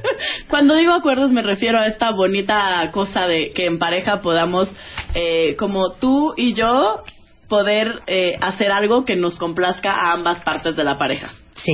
O aunque no nos complazca al extremo a ambas partes de la pareja, ambos estemos contentos Claro. y tranquilos con la decisión que O tomamos. sea, de no me gusta, pero te voy a hacer el paro. Exacto. Ándale, y vas. estoy, y ¿No? estoy contenta o contento Pero por también lo hacerte el paro. disfrutar, Pero claro. también lo ves, pero no va en contra de quién soy, ni de las cosas que me pasan, ni de no.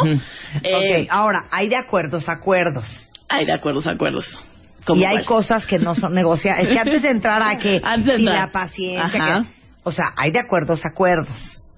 Ajá. Y hay de paros a paros. Pero que, por ejemplo, a ver, no es o lo sea, mismo. por ejemplo, no es lo mismo. Híncate, porfa, a... Y si le hablamos a tu amiga, no, Sí, es claro. lo mismo. A ver, este, ponte esta, esta truza de tigre a... ¿Cómo se llamaba el cuate este con que trabajas? No es lo mismo. No, no es lo mismo, no es lo mismo. Estoy de acuerdo. Marta. No es lo mismo. Por eso, por eso vamos a hablar primero. Estos, estos cinco puntos que traigo aquí son los, los, como el preliminar para poder siquiera empezar a hablar de llegar a un acuerdo. Ok, ¿No? sí. Eh, porque si no, no podemos hablar de llegar a acuerdos en Sí. la pareja. O sea, Por eso, antes de pedir un menage à trois, Exacto, antes sí. de pedir un golden shower, antes de pedir esas excentricidades, Exacto. hay que hacer estas cinco cosas. Exacto, hay, que, hay que tener en cuenta estas cinco cositas. A ver. Que la primera es paciencia, que yo digo que es la madre de todas las virtudes. Que las cosas, diría mi padre, Roma no se fundó en un día. Entonces, Pian pianito. pian pianito, vámonos paso a paso. A veces las negociaciones no salen como nos gustaría. A veces me frustro y entonces sin querer te ofendo y entonces tengo que dar marcha atrás y volver a Sí. pensar cómo te lo voy a pedir. ¿No? O sea, vámonos con paciencia. Y aparte yo voy a, a agregar una cosa. El que no haya pasado todavía ya no significa que nunca va a pasar. Exacto. Exacto. Tranquilo, hijo. Exacto, Vas en tranquilo. la tercera vez. Espérate, Exacto. espérate. Vámonos paso a pasito que seguro llegamos, ¿no? Pero si nos vamos con paciencita, Ok. eh, seguro, seguro vamos a llegar ahí donde queremos. Ahora Entonces, dices aquí algo muy bonito. Que no se ofendan. Claro. O sea, no por ardido de que en ese momento no se te cumplió el deseo, vais a decir una perrada que luego ya no hay cómo darle para atrás, ¿eh?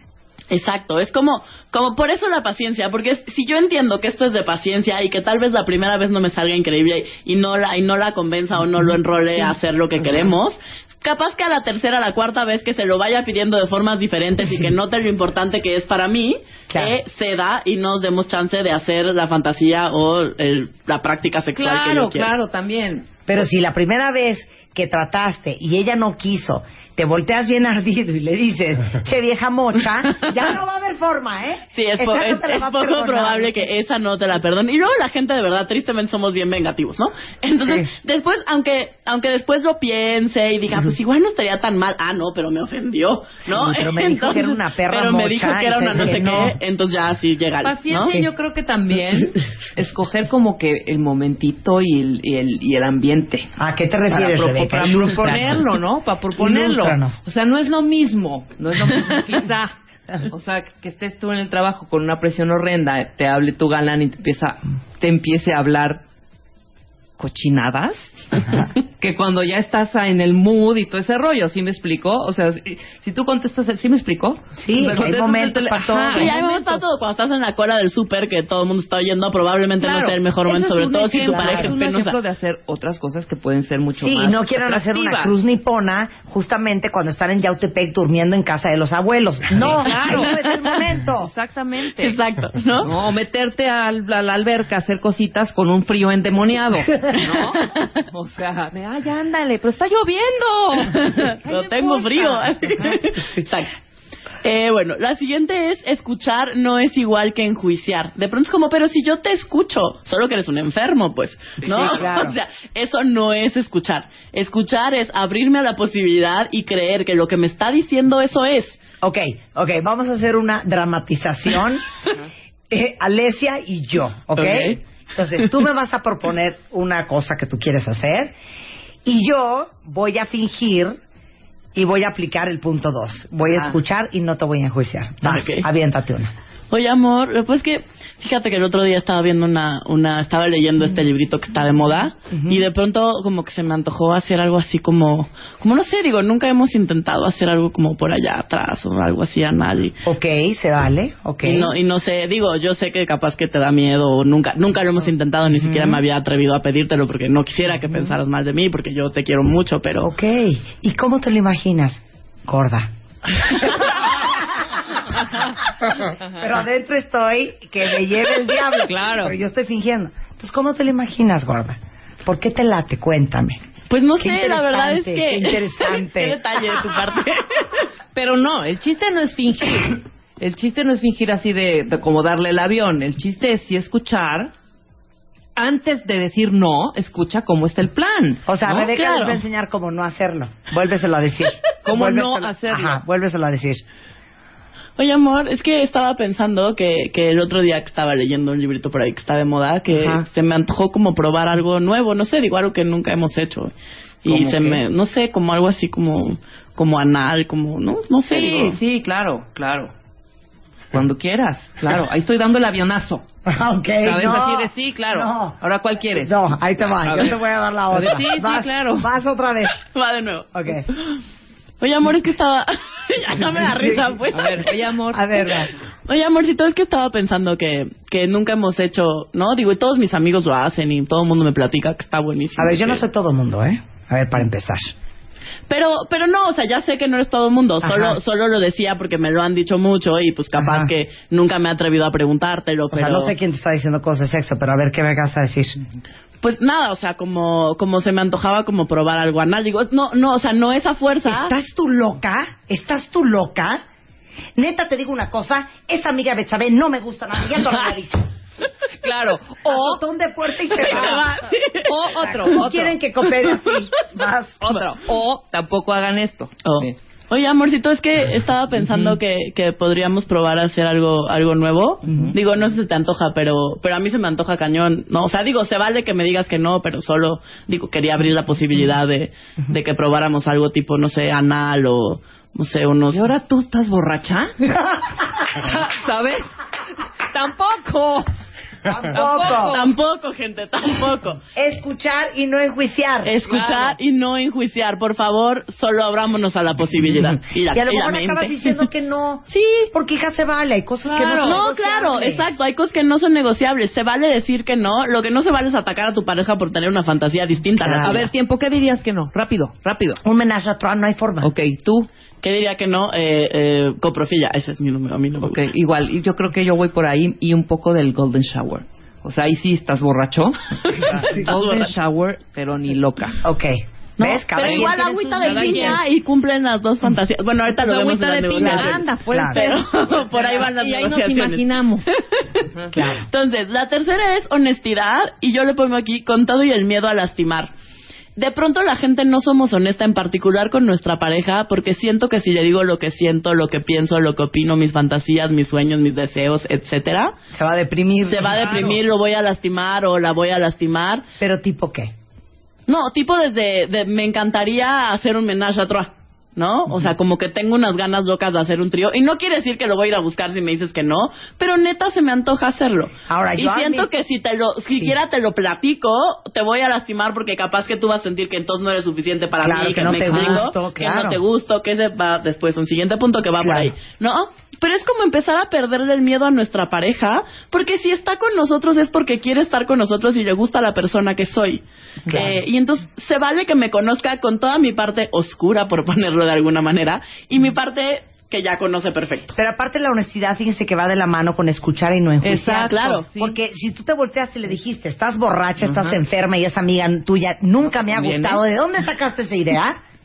¿Cómo esperas que la siguiente vez esa chava sea honesta contigo y te diga la neta? Claro, es muy poco No probable, forma. ¿no? O sea, si de pronto nos sentimos súper enjuiciados por nuestra pareja, atacados, etcétera, pues ¿cómo voy a llegar a decirle? Y esto es en el terreno sexual que de pronto pareciera que es el más complicado, el más complicado de hablar, ¿no? En pareja. Pero pasa lo mismo con todas las emociones. Es cuando me enojo tampoco le puedo decir que es exactamente lo que me enojó, me lastimó, ¿no? Claro. Eh, en toda la relación de pareja en general nos cuesta trabajo ser honestos. Ahora, yo sí diría, una cosa es ser honesto y una cosa es ser un imbécil. Porque una cosa es decir la neta con las palabras correctas, en el momento correcto, con el tono correcto, y otra cosa es presentar las cosas al desnudo y de la forma más cruel y bruta que te puedas imaginar, porque no es lo mismo que yo te diga, ¿Me gusta tu hermano? ¿sabes qué? mi amor? O sea, es muy honesto. o sea, ¿o cómo? ¿O cómo? A no, ver, di pues. No. O sea, no es lo mismo decirle a tu chava, a ver, me gusta estar encima de ti, ¿no? Y tú abajo de mí, a así no me gusta porque no me gusta verte las nalgas. O sea, ¿me entiendes? Sí, claro, claro, claro. Sí, creo que sí, estoy de acuerdo contigo. Hay formas de decir, hay formas de decir las cosas. Y las mujeres también podemos ser muy gandallas cuando decimos, ¿no? Sí, o, o prefiero que me hagas eh, sexo oral, sí. pero házmelo de esta manera porque tu lengua, tu lengua como que me raspa, ¿no? ¿Sabes? O sea, hay maneritas. Sí, de sí hay formas. Cuando yo digo ser honesto es decir lo que siento. Eh, sí, evidentemente tratando de cuidar mis palabras. O sea, Claro. sí las palabras que escojo en general tienen un para qué y un por qué. Eh, entonces, y sobre todo en, el tinte sexual que de pronto la gente tendemos a ofendernos, somos más susceptibles en unos temas que en otros. Eh, es importante que, que estemos como, que sí busquemos las palabras y que si veo que mi mensaje, porque en la cara de mi pareja o en la reacción de mi pareja es evidente cuando algo no está cayendo bien, ¿no? Ajá. Diga, a ver, ¿qué escuchaste? No, no sé qué dije o cómo lo dije, pero no era mi intención. O sea, Claro. ¿qué, qué estás escuchando para que lo podamos trabajar en ese momento y no se vuelva una bola de nieve gigantesca, ¿no? Porque aparte uno ahí al desnudo, de- vulnerable, para que lo maltraten a uno. No, que no.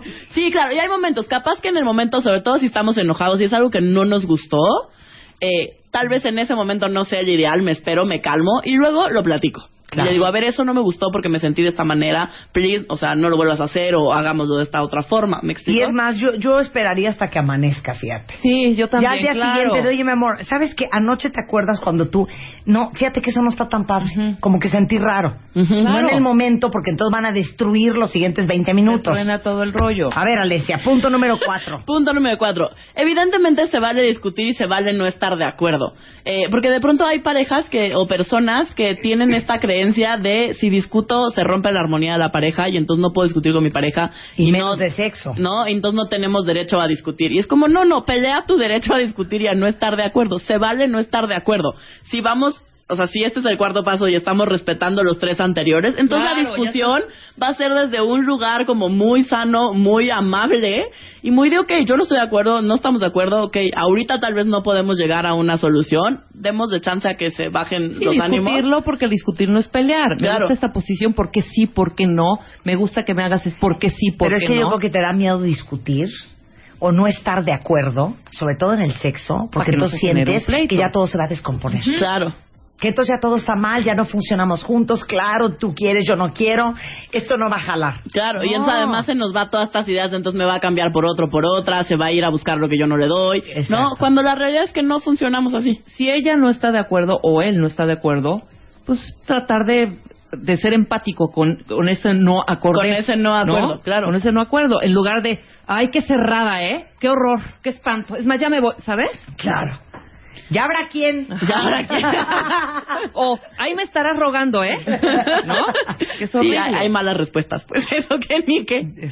Y bueno, y final, el, el- el quinto punto antes de poder llegar a un acuerdo es darme cuenta que el mundo no gira en torno a mí, que no todo lo que mi pareja eh, me está pidiendo, diciendo, tiene que ver conmigo, ¿no? Esto que decíamos como del trío, las fantasías no forzosamente hablan de que algo me haga falta a mí o a mi pareja, simplemente es una fantasía, es un sueño, es una ilusión que no tengo forzosamente que llevar a la práctica. Claro. Eh, mi, mi pareja, o sea, mi relación de pareja en el ámbito sexual puede que de todas formas funcione muy bien, aunque no haga todas las cosas, no nadie hacemos absolutamente todo aquello que imaginamos, ¿no? Entonces, las cosas no forzosamente giran en torno a mí. Si mi pareja se le antoja algo, no es que yo no no esté es siendo personal, hija, es que Claro, necesita porque acuérdense, la más mente, diversión. en la mente todo el mundo es sus- este la, la mujer maravilla. Claro, en la Pero a ver que ya te pongan en la situación, a ver si no te Y rajas. aparte, en este caso particular, en el del trío, yo sé de muchas historias, no sale bien, ¿eh?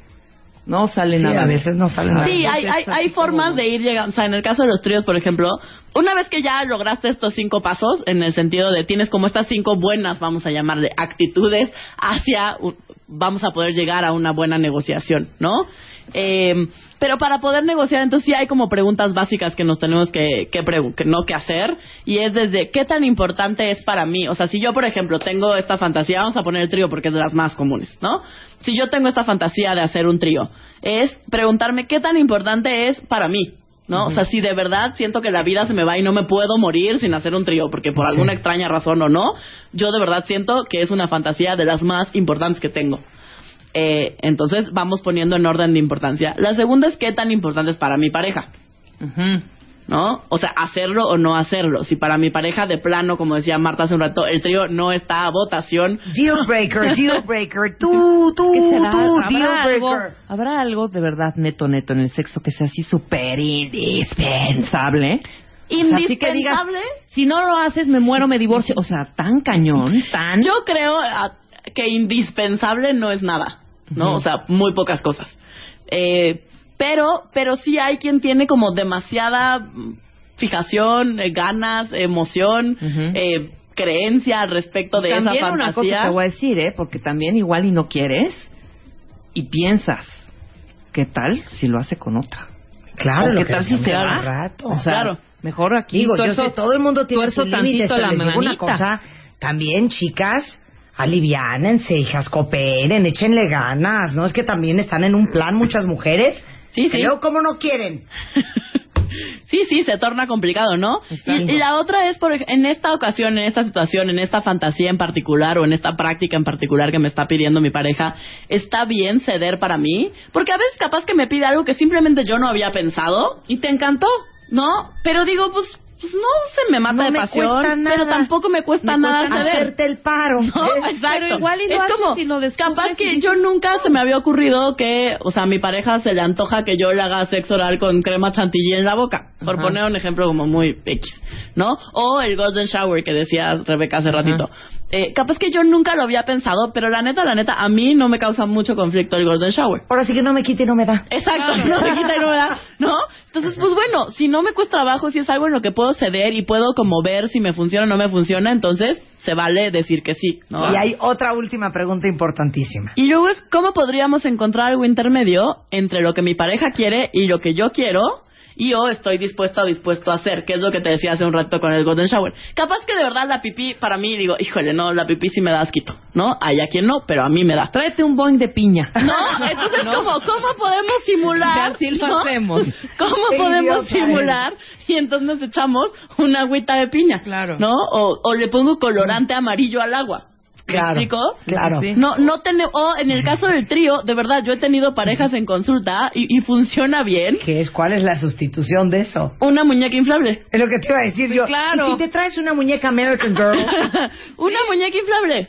De verdad. Y funciona. O sea, se quita como esta cosa con la fantasía, cedemos ambos. Este.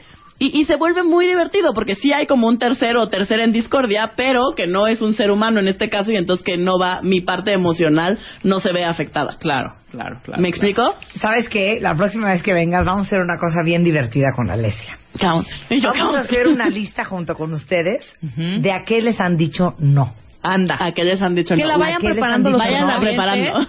Para terapiar a todos Y nos vemos en 15 días. Ok, ¿Sale? sale. Pero váyanla preparando los cuentavientes. Sí, ¿Qué váyanme tú? mandando a radio.martadebaile.com, por supuesto que todos sus mails son súper confidenciales, jamás diremos su nombre al aire.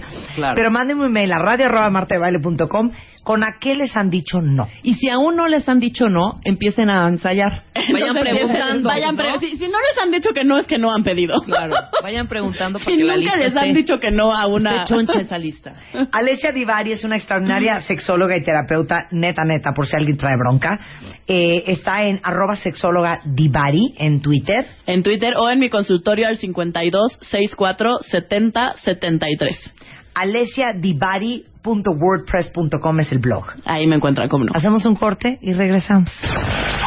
Paramos un momento y ya volvemos. Más Marta de Baile en W. Marta de Baile. A, B, C, D, E, F, G, H, I, J, K, L, M, N, O, P, Q, R, S, T, U, V. Marta de Baile en W. X, Y y Z. Estamos de regreso en W Radio y como les dije al principio del programa, no es lo mismo oír que escuchar. No es lo mismo dormir que descansar. Exacto. Un altísimo porcentaje de la población y el doctor Reyes Aro, que es el director de la Clínica de Trastorno de Sueño de la Facultad de Medicina de la UNAM, no me dejará mentir, un gran porcentaje de la población duerme, Muy mal. Pero no todo el mundo descansa. Así es. Entonces uno cree que ya porque dormiste ocho horas, ya descansaste y estás como a las nuevo. ocho de la mañana. Sí, o incluso más, nueve o diez horas y, y sienten que, que, que eso alcanza, pero como bien lo señalas, una cosa es dormir en tiempo y otra dormir con calidad. Ok, fisiológicamente, dame la diferencia entre dormir y descansar. Bueno, eh, puedes dormir y pasarte la mayor parte del tiempo en unas etapas que se llaman sueño ligero. Entonces duermes mucho tiempo pero no descansas. Para descansar tienen que expresarse cuatro etapas de sueño eh, y tienen que expresarse en tiempo, eh, en cantidad suficiente y con ello descansas. Si no estás descansando es porque estas cuatro etapas por No alguna razón no están presentándose. Ok, les vamos a decir las cuatro etapas de sueño. La Sí. primera. La primera, así se denomina, les ponemos una N, que significa no, para distinguirla de la última etapa, que es el sueño amor, que fue la última, fue la primera en describirse. Entonces, N1 es la etapa inicial. Cuando apenas te, te acuestas, este, eh, empiezas a sentir que te duermes, esa es la etapa 1. Dura el 10% de la noche. Sientes a veces como que estás cayendo al vacío, te da un sobresalto brincas, y claro. brincas, sientes como que estás ya quedándote dormido, eh, sientes lo que sucede a tu alrededor, por eso es tan importante dormir sin estímulos que te mantengan alerta. Segunda etapa. ¿Pero esa cuánto dura la primera? 10%. 10% de la noche. Es decir, eh, si estamos durmiendo eh, 8 horas, dura alrededor de 40, 50 minutos en una noche. Viene la segunda etapa. Esta, Marta, es la que más dura en la noche, N2. curiosamente. N2. Muy bien, 50% estamos en N2. En esta etapa ya aparecen en, en los estudios de sueño alguna actividad cerebral propia de, de, de la, de la más duradera. Aparece a los seis meses de edad. Son dos, etap- eh, dos indicadores, dos grafoelementos. Uno se llaman usos de sueño, porque tienen la forma de uso muscular, ¿no? Y otros se, llaman se llaman complejos K. Estos complejos K aparecen cuando nuestro cerebro percibe un estímulo. El 50% estamos aquí y en conjunto con la etapa 1 les denominamos sueño ligero. La N1 y N2 eh, nos permiten sentir lo que sucede alrededor. Cuando tiembla de madrugada, quienes lo sienten están en la etapa 1 o en la etapa 2. Lo hemos conservado evolutivamente. Hay una teoría muy interesante que por qué la, la especie humana tenemos 60% de sueño ligero y 40% de sueño profundo. Resulta que éramos... Por si viene un mamut hay que salir corriendo. Éramos atacados en, en- en- en la noche, cuando, cuando dormíamos éramos depredados. Y en las guerras, la mayoría de las estrategias exitosas es con ataques nocturnos. Entonces, con, como especie hemos desarrollado esa, especie- esa capacidad de estar alertas. ¿no? Cuando nació tu primer baby, a su menor movimiento, estabas ahí. Claro. ¿no? No tenía que gritar, no tenía que llorar, cualquier movimiento lo percibes. Entonces, es una maravilla la manera en que está constituido nuestro dormir porque estamos parcialmente alertas la mayor parte del tiempo. Por lo que se vaya a ofrecer. Claro, eh, un olor raro, una fuga de gas, un temblor, eh, un ruido extraño, eh, fuego, explosiones. Perro, perro ladrando. Sí, eh, gente que ande merodeando y que normalmente no está. Para eso estamos eh, En alerta. semialertas en, eh, la mayor parte del tiempo. Pero esto a su vez, cuando hablamos de las patologías, tiene mucho que ver en el caso de las personas con insomnio, porque todo insomnio, no importa qué le esté ocasionando el insomnio, 20 causas asociadas al insomnio, todos ellos, todos nuestros cuentavientes que nos escuchan y tienen insomnio, este 60% no lo perciben. Creen estar despiertos precisamente porque sentimos lo que sucede alrededor y ellos juran estar despiertos. Y son los típicos pacientes que te Pero dicen no que, están, están en N1 o N2. que el vuelo de la mosca les despierta, ¿no? Claro. Que cualquier O no cosita. dormí nada. O Claro. no duermen, Ajá. empiezan a decir, pues no dormí dos, eh, tres horas, eh, y luego ya llegan a, a esa instancia, a decirte que no duermen en absoluto, y tiene que ver con esta falsa percepción de este 60% que no percibe, ¿no? En, en su apreciación O sea, cuando tú haces un estudio en la clínica de alguien que dice tener insomnio, Sí, puedes ver que está dormido, pero está en la fase N1 y N2. Exactamente, y justo por eso te comentaba lo de los grafoelementos de la N2, porque aunque se los digamos, parte del tratamiento es esto, confrontarlos con lo equivocados que han estado en su apreciación de lo mal que han dormido. Les aclaramos, hay insomnio, pero no es tan grave como lo ha sentido. Y les mostramos, porque es común que te digan, bueno, yo escuché todo, la noche del estudio, yo sentí que entraron, yo escuché ruidos, estaba despierto. Y cuando les mostramos esto, dice, bueno, tenía los ojos cerrados, pero escuchaba todo. O sea, tienen una gran resistencia a que les convenzamos de lo contrario. Ahora, normal es que, vamos a pensar, vamos a hacerlo de la siguiente manera, cuenta Para alguien que se durmió a las 10 de la noche, entre 10.40 y 10.50, estás todavía en la fase N1. N1, eh, en N1 es, es de transición, ya estás en la N2 a esa hora. A 10.40 sigues en N1, 10.41 ya estás en N2. Sí, sí, sí. Ok. Así es. De la N2, que son las 10.40 de la noche, Ujú. ¿hasta qué hora estás en esa fase? Eh, estamos más o menos 20 minutos en esa fase y luego viene a las, la, hasta las 11. la N3. Pero espérame, entonces, si estás en fase N1 y N2, la primera hora en que te dormiste, Así es. una persona que tiene ese tipo de insomnio pasa en vez de una hora en estas dos fases, cinco. No, no, no. Ah. Eh, justo eso es lo que sienten, ¿no? Eh, tienen su sueño casi normal, pero eso que acabas de señalar, qué bueno que lo menciones así, esos minutos iniciales, esos 40, es lo que te van a decir que tardaron en dormirse, o una Ah, hora, ok. ¿no? Hay una proporción muy clarita entre eh, el tiempo que tardan en dormir, más o menos hay una relación de 10 minutos a una hora. Esto es, en promedio tardamos en dormir eso 10 minutos, la mayoría de la gente. Eh, pero cuando hay insomnio, estos minutos que, que muy bien señala Marta, que en el principio pasamos en, en etapas N1 y N2, el paciente con insomnio jura estar despierto. Y entonces te dicen que tardan una o dos horas en dormir. Aquí lo que el cálculo que hay que hacer es de 10 minutos. Si te dicen o si ellos sienten, nuestros pacientes con insomnio que tardan una hora, en realidad están tardando el tiempo normal, 10 minutos. Si tardan dos, tar- en realidad están tardando 20 minutos. Hay una anécdota muy interesante de, de una vez eh, que fui con, con un gastroenterólogo por un problema que, que traía.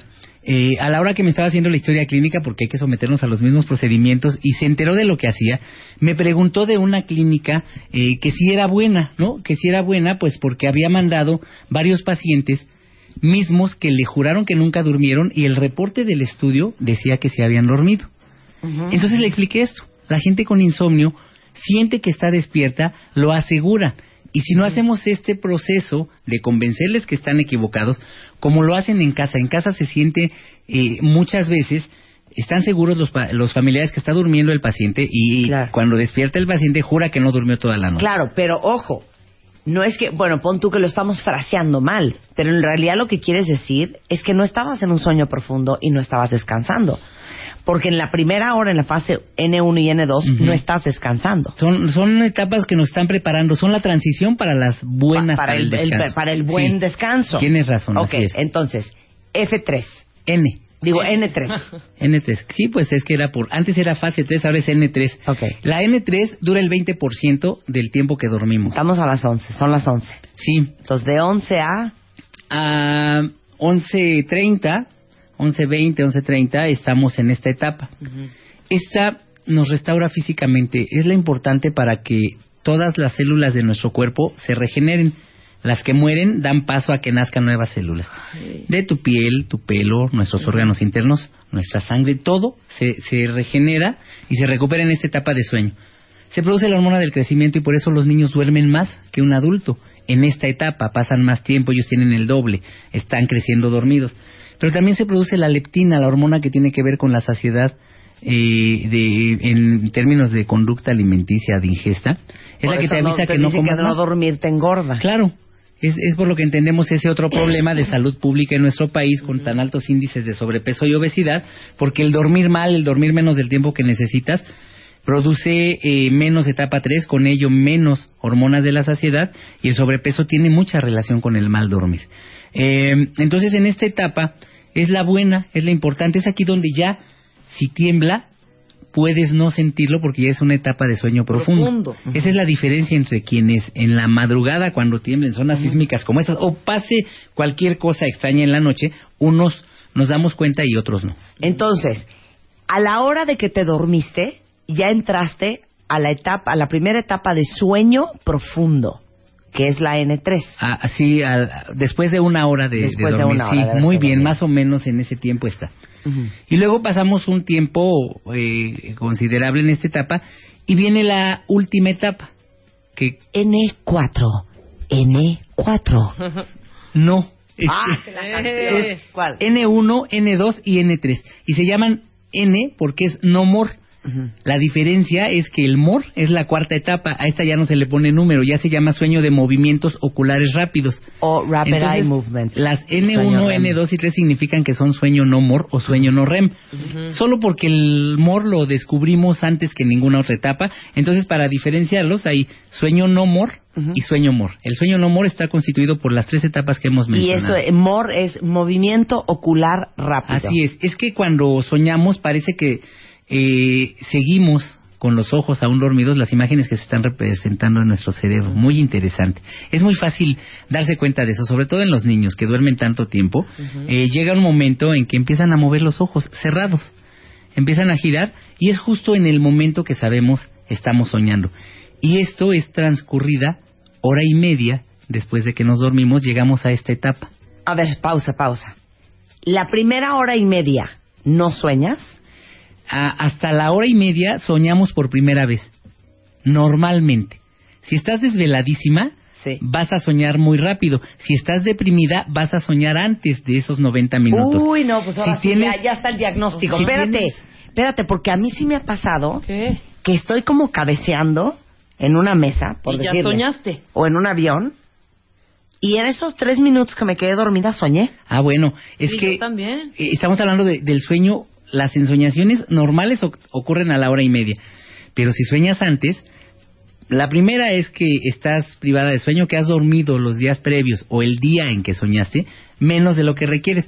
La deuda de sueño te hace soñar antes de lo normal. Normalmente soñamos a los 90 minutos de quedarnos dormidos.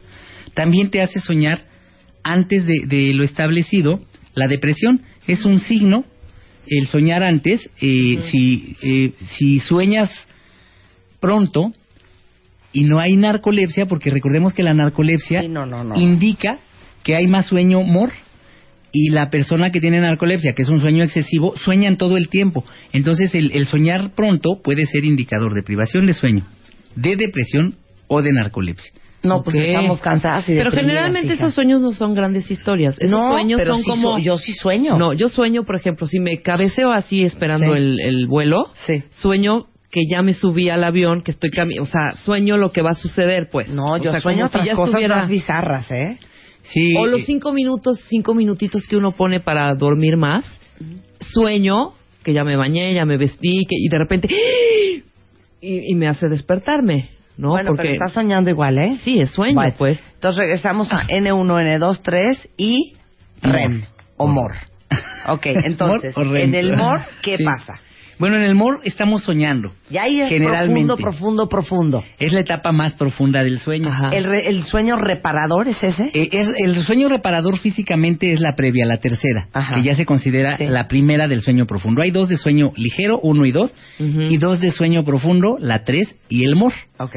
En la tres nos restauramos físicamente, mientras que en el MOR nos restauramos mentalmente. Todo lo aprendido se consolida principalmente en esta etapa de sueño, sin la cual sería eh, muy difícil aprender. De hecho, la falta de sueños, cuando alguien nos refiere que no sueña, también nos indica, o que le cuesta trabajo recordar sus sueños, que hay un problema. Eh, las personas que van perdiendo paulatinamente la capacidad de soñar son quienes roncan. El ronquido se intensifica en esta etapa porque cuando soñamos estamos completamente relajados. No hay otra etapa en la que estemos tan relajados como esta. Y recordemos que el ronquido se produce por la relajación del sueño. Eh, y las personas que toman medicamentos para dormir, que los han tomado por mucho tiempo, de un grupo particular llamados benzodiazepinas, los derivados del diazepam, eh, inhiben este sueño profundo, la etapa en la que soñamos. Siempre me pregunto qué hacen eh, nuestros colegas psicoanalistas que trabajan con la interpretación de los sueños con estos pacientes que difícilmente van a recordar sus sueños y se desconoce generalmente la causa. Vean lo interesante, lo importante que es conocer la expresión de las etapas de sueño. Soñar es nuestra misión en las clínicas de sueño, restaurarle a la gente la capacidad de soñar. O sea, si sueñas, estás descansando y Sí. si no sueñas, ¿no? Si sueñas y recuerdas al menos un sueño cada vez que despiertas, porque estamos hablando que llegamos al primer momento de soñar a la hora y media que nos quedamos dormidos. Claro. Soñamos un poquito la primera vez. Normalmente despertamos después de un sueño. Y la razón por la, de- por la que despertamos es que también se le conoce como sueño paradójico, porque es la etapa de sueño más profundo, pero nuestro corazón, nuestro sistema respiratorio están acelerados. Nuestro cerebro también. Claro. Entonces, estamos muy activos fisiológicamente y profundamente dormidos al mismo tiempo. Sí. Por eso es frecuente que después de un sueño se despierte. Y la gente que tiene pesadillas, la gente que siente que se les sube el muerto, quienes sienten que les jalan los pies, este tipo de alucinaciones son sueños intensos muy reales que les hace sentir a la gente que lo están viviendo. Y cuando logran despertar de una de estas condiciones desagradables, el corazón está latiendo más deprisa Sí, y eso sí. les espanta Ah. mucho más, ¿no? Ahora, ¿cómo puedes saber? Ahorita seguimos hablando del o sea, de cómo se dan los ciclos. ¿Cómo puedes saber si descansaste bien? Si tuviste un sueño reparador. Depende de si te acuerdas de tu sueño o no. Bueno, eso sí, eso es un muy buen indicador. Es que vamos soñando conforme la noche avanza, cada hora y media más o menos, soñamos unos minutos al principio. Eh, en promedio cinco minutos, es, es cortito el primer sueño. Al principio de la fase MOR. El, en el primer ciclo de sueño. Un ciclo de sueño se cubre cuando llegamos a la fase MOR. ¿Que Es dura decir, cuánto dijiste? Aproximadamente cinco minutos el primer, dura el 20% de la noche. Pero el primer, la primera vez que soñamos, porque soñamos hasta cinco veces, Marta, cada noche. Ajá. Entonces, el primer sueño es breve. Ah, ya entendí todo. Por eso a mí no me salían las cuentas. Sí, claro. Yo decía, ¿cómo que el 10% si solo son 40 minutos y yo dormí 4 horas? No, porque aquí a la hora y media se cierra el primer ciclo de sueño. Y vuelves a empezar al N1. Se reinicia el, el N1. Ah, entonces estamos N1, N2, N3, MOR. Así es. N1, N2, N3, MOR. Así es. N1, Ajá. N2, N3, MOR. N1, N2, N3, MOR. Son las 7.45 de la mañana. Métete a bañar. Levántate. Sí, eh, la, la N3 es bien todo lo que dijiste, salvo que la N3 solo se manifiesta en la primera mitad de la noche. Después ya solo N1, N2 y MOR. Ok. Despertamos. Entonces nada más N1, hay dos N2 vueltas y MOR. N3. Sí, la- por eso son tan importantes las primeras horas de sueño. Es por eso que a veces cuando estás desveladísima por trabajo, por placer, por lo que sea, y te duermes un rato, sientes que te restauraste porque la N3 se expresa en las primeras horas, y en particular en las dos primeras horas. Pero eh, en el segundo ciclo todavía hay N3 y ya en los en los eh, últimos ciclos, en los dos últimos o en los tres últimos, dependiendo del tiempo que duermas, ya no hay N3, puro N1, N2 y MOR. ¿no? Entonces, cada eh, ciclo dura 90 minutos en promedio. Siempre despertamos, y esto es muy importante también para entender el insomnio, porque las personas con insomnio se levantan después de cada despertar, ven la hora, sienten que ha pasado ya mucho tiempo y que no han logrado dormir, o que lo que le queda a la noche ya no se durmieron. Por eso la higiene de sueño es tan importante, porque entendemos en cada caso qué están haciendo equivocadamente, tomando en cuenta la fisiología normal del sueño, y a partir de eso comenzamos a restaurarle su sueño y la capacidad de soñar. A ver, ¿y cuáles son los errores más comunes? ¿Cuáles son esas grandes equivocaciones? Eh, bueno, pues en primer lugar, eh, sentir que, que estás despierto ese 60%, asegurar que, que lo están. Y si tú tienes el televisor encendido, si duermes con música, si duermes con luz, pues esos son errores que, te, que estimulan tu cerebro, estimulan tu estado de alerta. Y recordemos que en el sueño ligero, su, su función es distinguir qué está sucediendo en tu entorno. Eh, identificar todo lo que está alrededor, entonces la gente que duerme con algún estímulo sienten que están despiertos durante ese 60%. Esos son uno de los errores más comunes. Pero el peor de todos, Marta, es que cada que despiertan ven la hora, se vuelven esclavos del tiempo en la noche. Y Y, es eso es lo que contribuye en gran medida al insomnio. Cuando Pero nosotros... ya entendí, espérame un segundo. Ahorita me estoy acordando de una cosa. Si mi peor insomnio del mundo mundial, Sí. ¿cuál será el de ustedes, cuentavientes? Cuando nació mi primera hija, yo me dormí en el hospital abrí el ojo, 3 de la mañana. Sí. Ya no puede ser. Sí. Me volví a quedar dormida, abrí el ojo, 10 para las 4. Decía, Dios de mi vida. Me volví a quedar medio dormida, abrí el ojo, 5. Entonces ya me di cuenta que me estaba despertando al terminarse cada ciclo. Así es. Pero no es que no estuviera durmiendo. No, y así le pasa a la, a la persona con insomnio. Eh, cada que despiertan ven la hora, justo eso. Y otro buen ejemplo es cuando vas a tener un viaje, una entrevista, una cita importante, tu primer día de clases, tu primer día de trabajo. Eh, en la noche, Claro. por el temor de que no se te vaya a hacer tarde, estás muy pendiente del reloj. Y generalmente, como nos platicaba Rebeca hace un rato, sueñas con lo que vas a hacer, con lo que tienes pendiente. Y entonces pasa el tiempo, ves la hora, sientes que no te has dormido, de pronto sueñas, tienes pesadillas, sueñas que se te hace tarde, que pierdes el avión que te va mal en la entrevista, que pierdes el autobús, eh, porque está tu mente concentrada en eso, toda tu atención puesta en ello. Y al mismo tiempo estás muy pendiente del transcurrir del tiempo, con lo que la noche la pasas muy mal, te estás despertando más de lo normal y sintiendo que no te has dormido nada. Esta es la esencia del insomnio justo. Y es donde eh, en las clínicas de sueño pues tenemos el conocimiento para identificar cuáles son las cosas que hace mal la gente.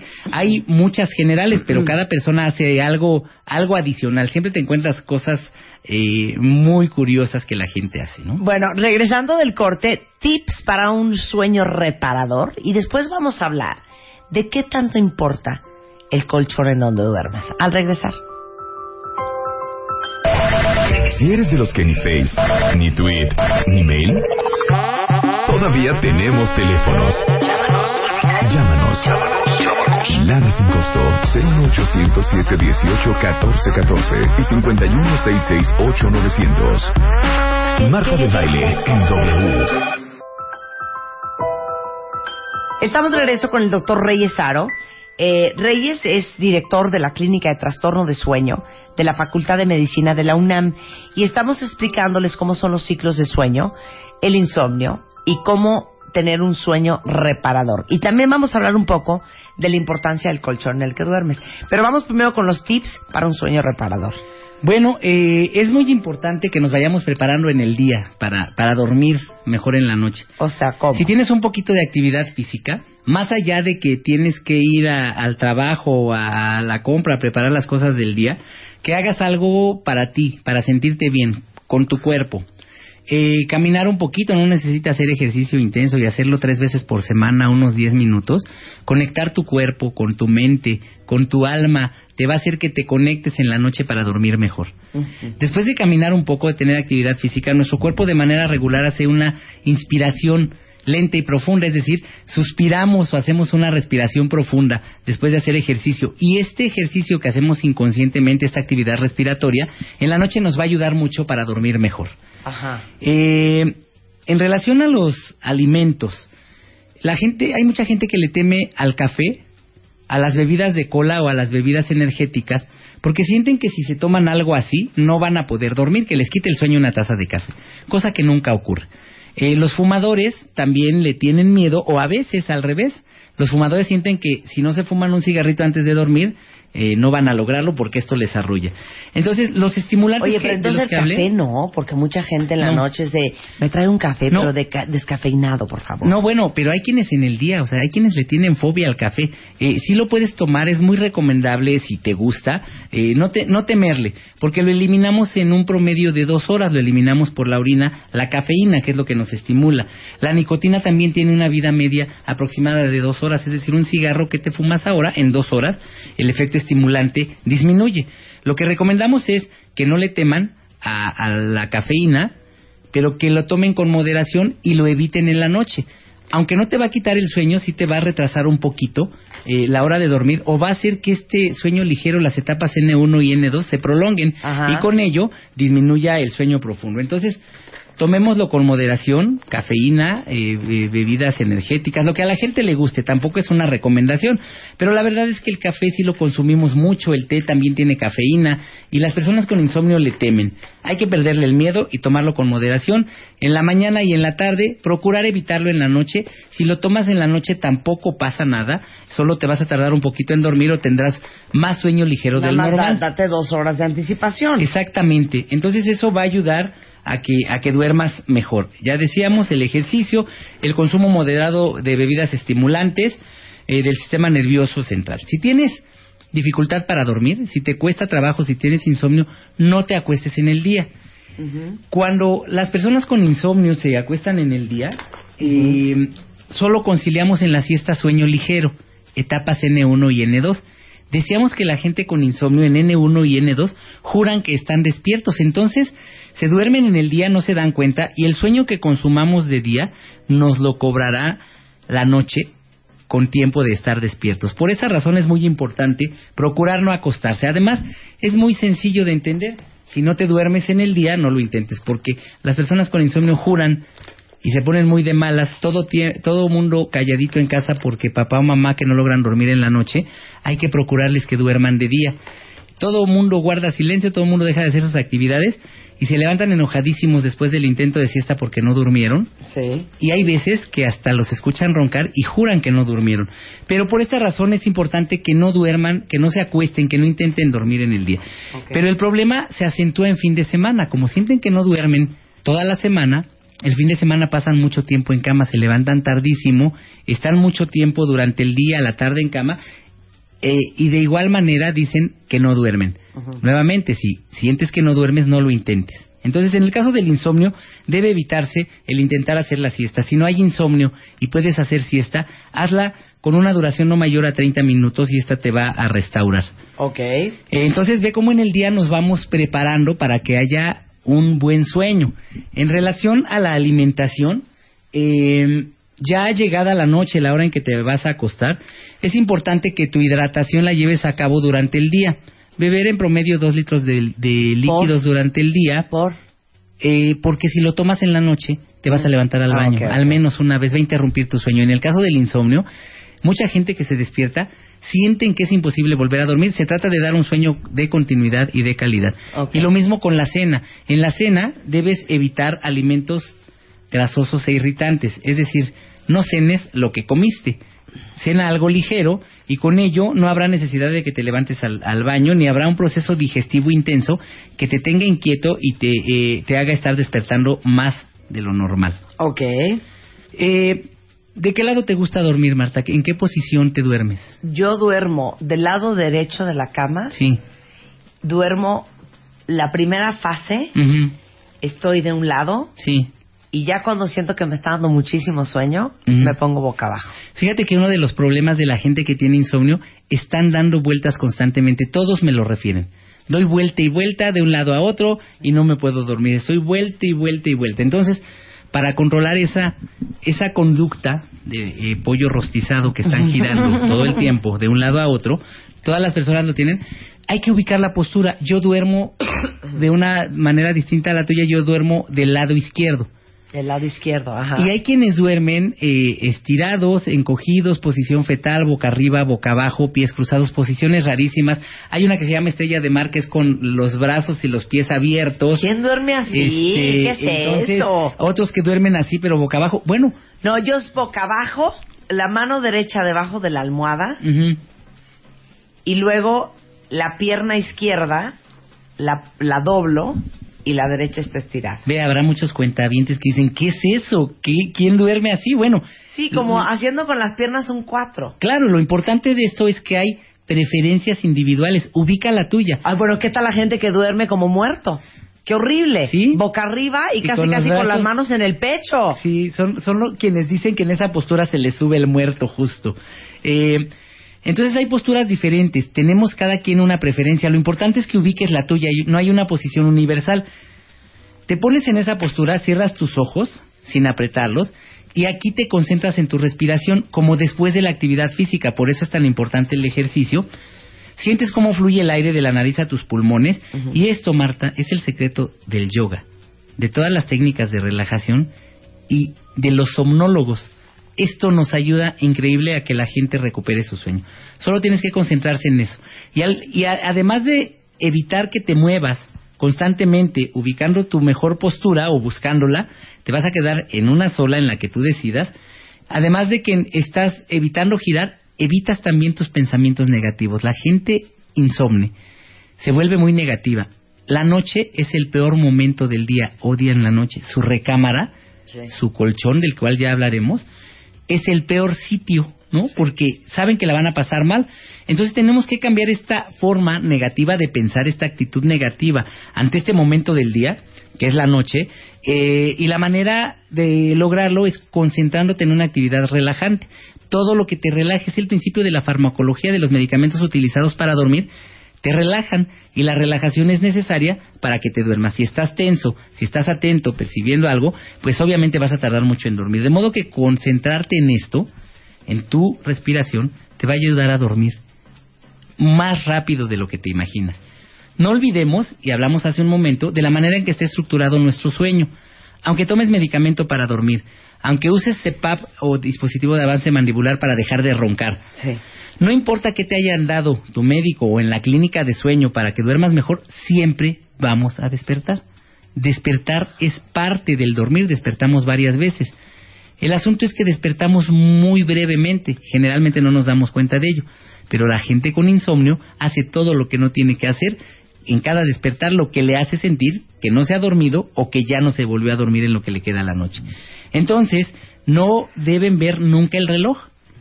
Normalmente en promedio a la hora y media van a despertar. A veces logramos.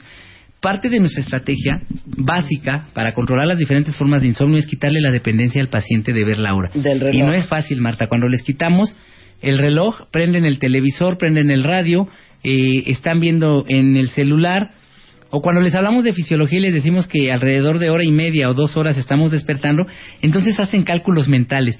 Calculan, bueno, ya llevo dos horas, o bueno, el ruido del vecino, este vecino siempre llega a esta hora, siempre hay este ruido a esta hora. Comienzan a hacer cálculos mentales, lo cual les activa mucho más. Que se olviden del transcurrir del tiempo, los despertadores ahora son muy eficaces no fallan, entonces pon tu despertador y hasta la hora que suene te vas a levantar. Si no ha sonado, tienes oportunidad de un ciclo más o tienes oportunidad de relajarte concentrándote en tu respiración. Perfecto. ¿Ya podemos ir al colchón? Ya podemos ir al colchón, a la recámara. Pues, pues es que, mira, eh, dormimos ocho horas diarias, Marta, en una semana. Si multiplicamos siete por ocho son 56 horas, casi 60 horas, ¿no? Y si esto lo multiplicamos por tres, en un mes estamos durmiendo 180, ¿no? En un año se supone que hemos dormido la tercera parte del tiempo, entonces dormimos cuatro meses por año. Y si esto lo llevamos a años, una persona de 60 años ha dormido 20 años de su vida. Entonces es Por eso mueble. yo digo, mejor you can sleep when you die. Claro. Hombre, ¿cómo va uno a desperdiciar la vida dormido? No la desperdiciamos. Eso es lo que mucha gente cree. Es todo lo contrario. Mientras mejor duermas, vas a ser mejor individuo y vas a disfrutar más de la vida. Oye, si duermes mal, no disfrutas. Eso es tu material, Diana. Claro. Duermes, si tienes 60 años, has dormido en promedio 20 años de tu Sí, vida. sí, claro. Qué increíble. Claro. Entonces, algo importante ocurre con nuestro cuerpo mientras dormimos. Es algo que debemos Imagínense, noche. y ustedes con un colchón de quién sabe cuándo y quién sabe cómo. Con esta matemática simple entiendes esto, ¿no? Es el mueble donde más tiempo pasamos, Marta.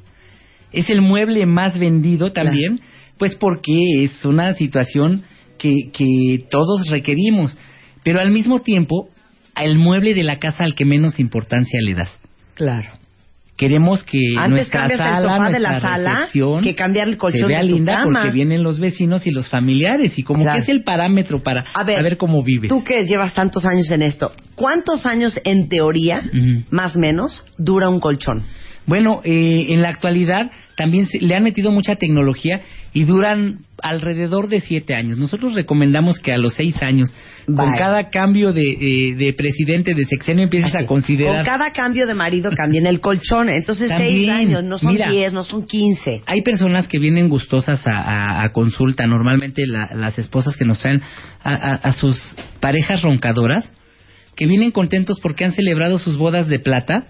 Y cuando les preguntamos esto, Marta, porque es una, una situación frecuente, que haya descuido en el sitio donde duermen, Ajá. bodas de plata y nunca han cambiado el colchón.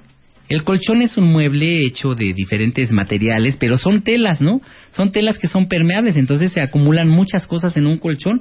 Es muy importante que le demos la importancia, perdón, la, la, la eh, relevancia que tiene el dormir adecuadamente. La recámara debe ser un sitio agradable, es donde más tiempo pasamos. Y entonces el colchón debe ser un, un eh, eh, el, pues el mueble al que le pongas eh, mucho interés.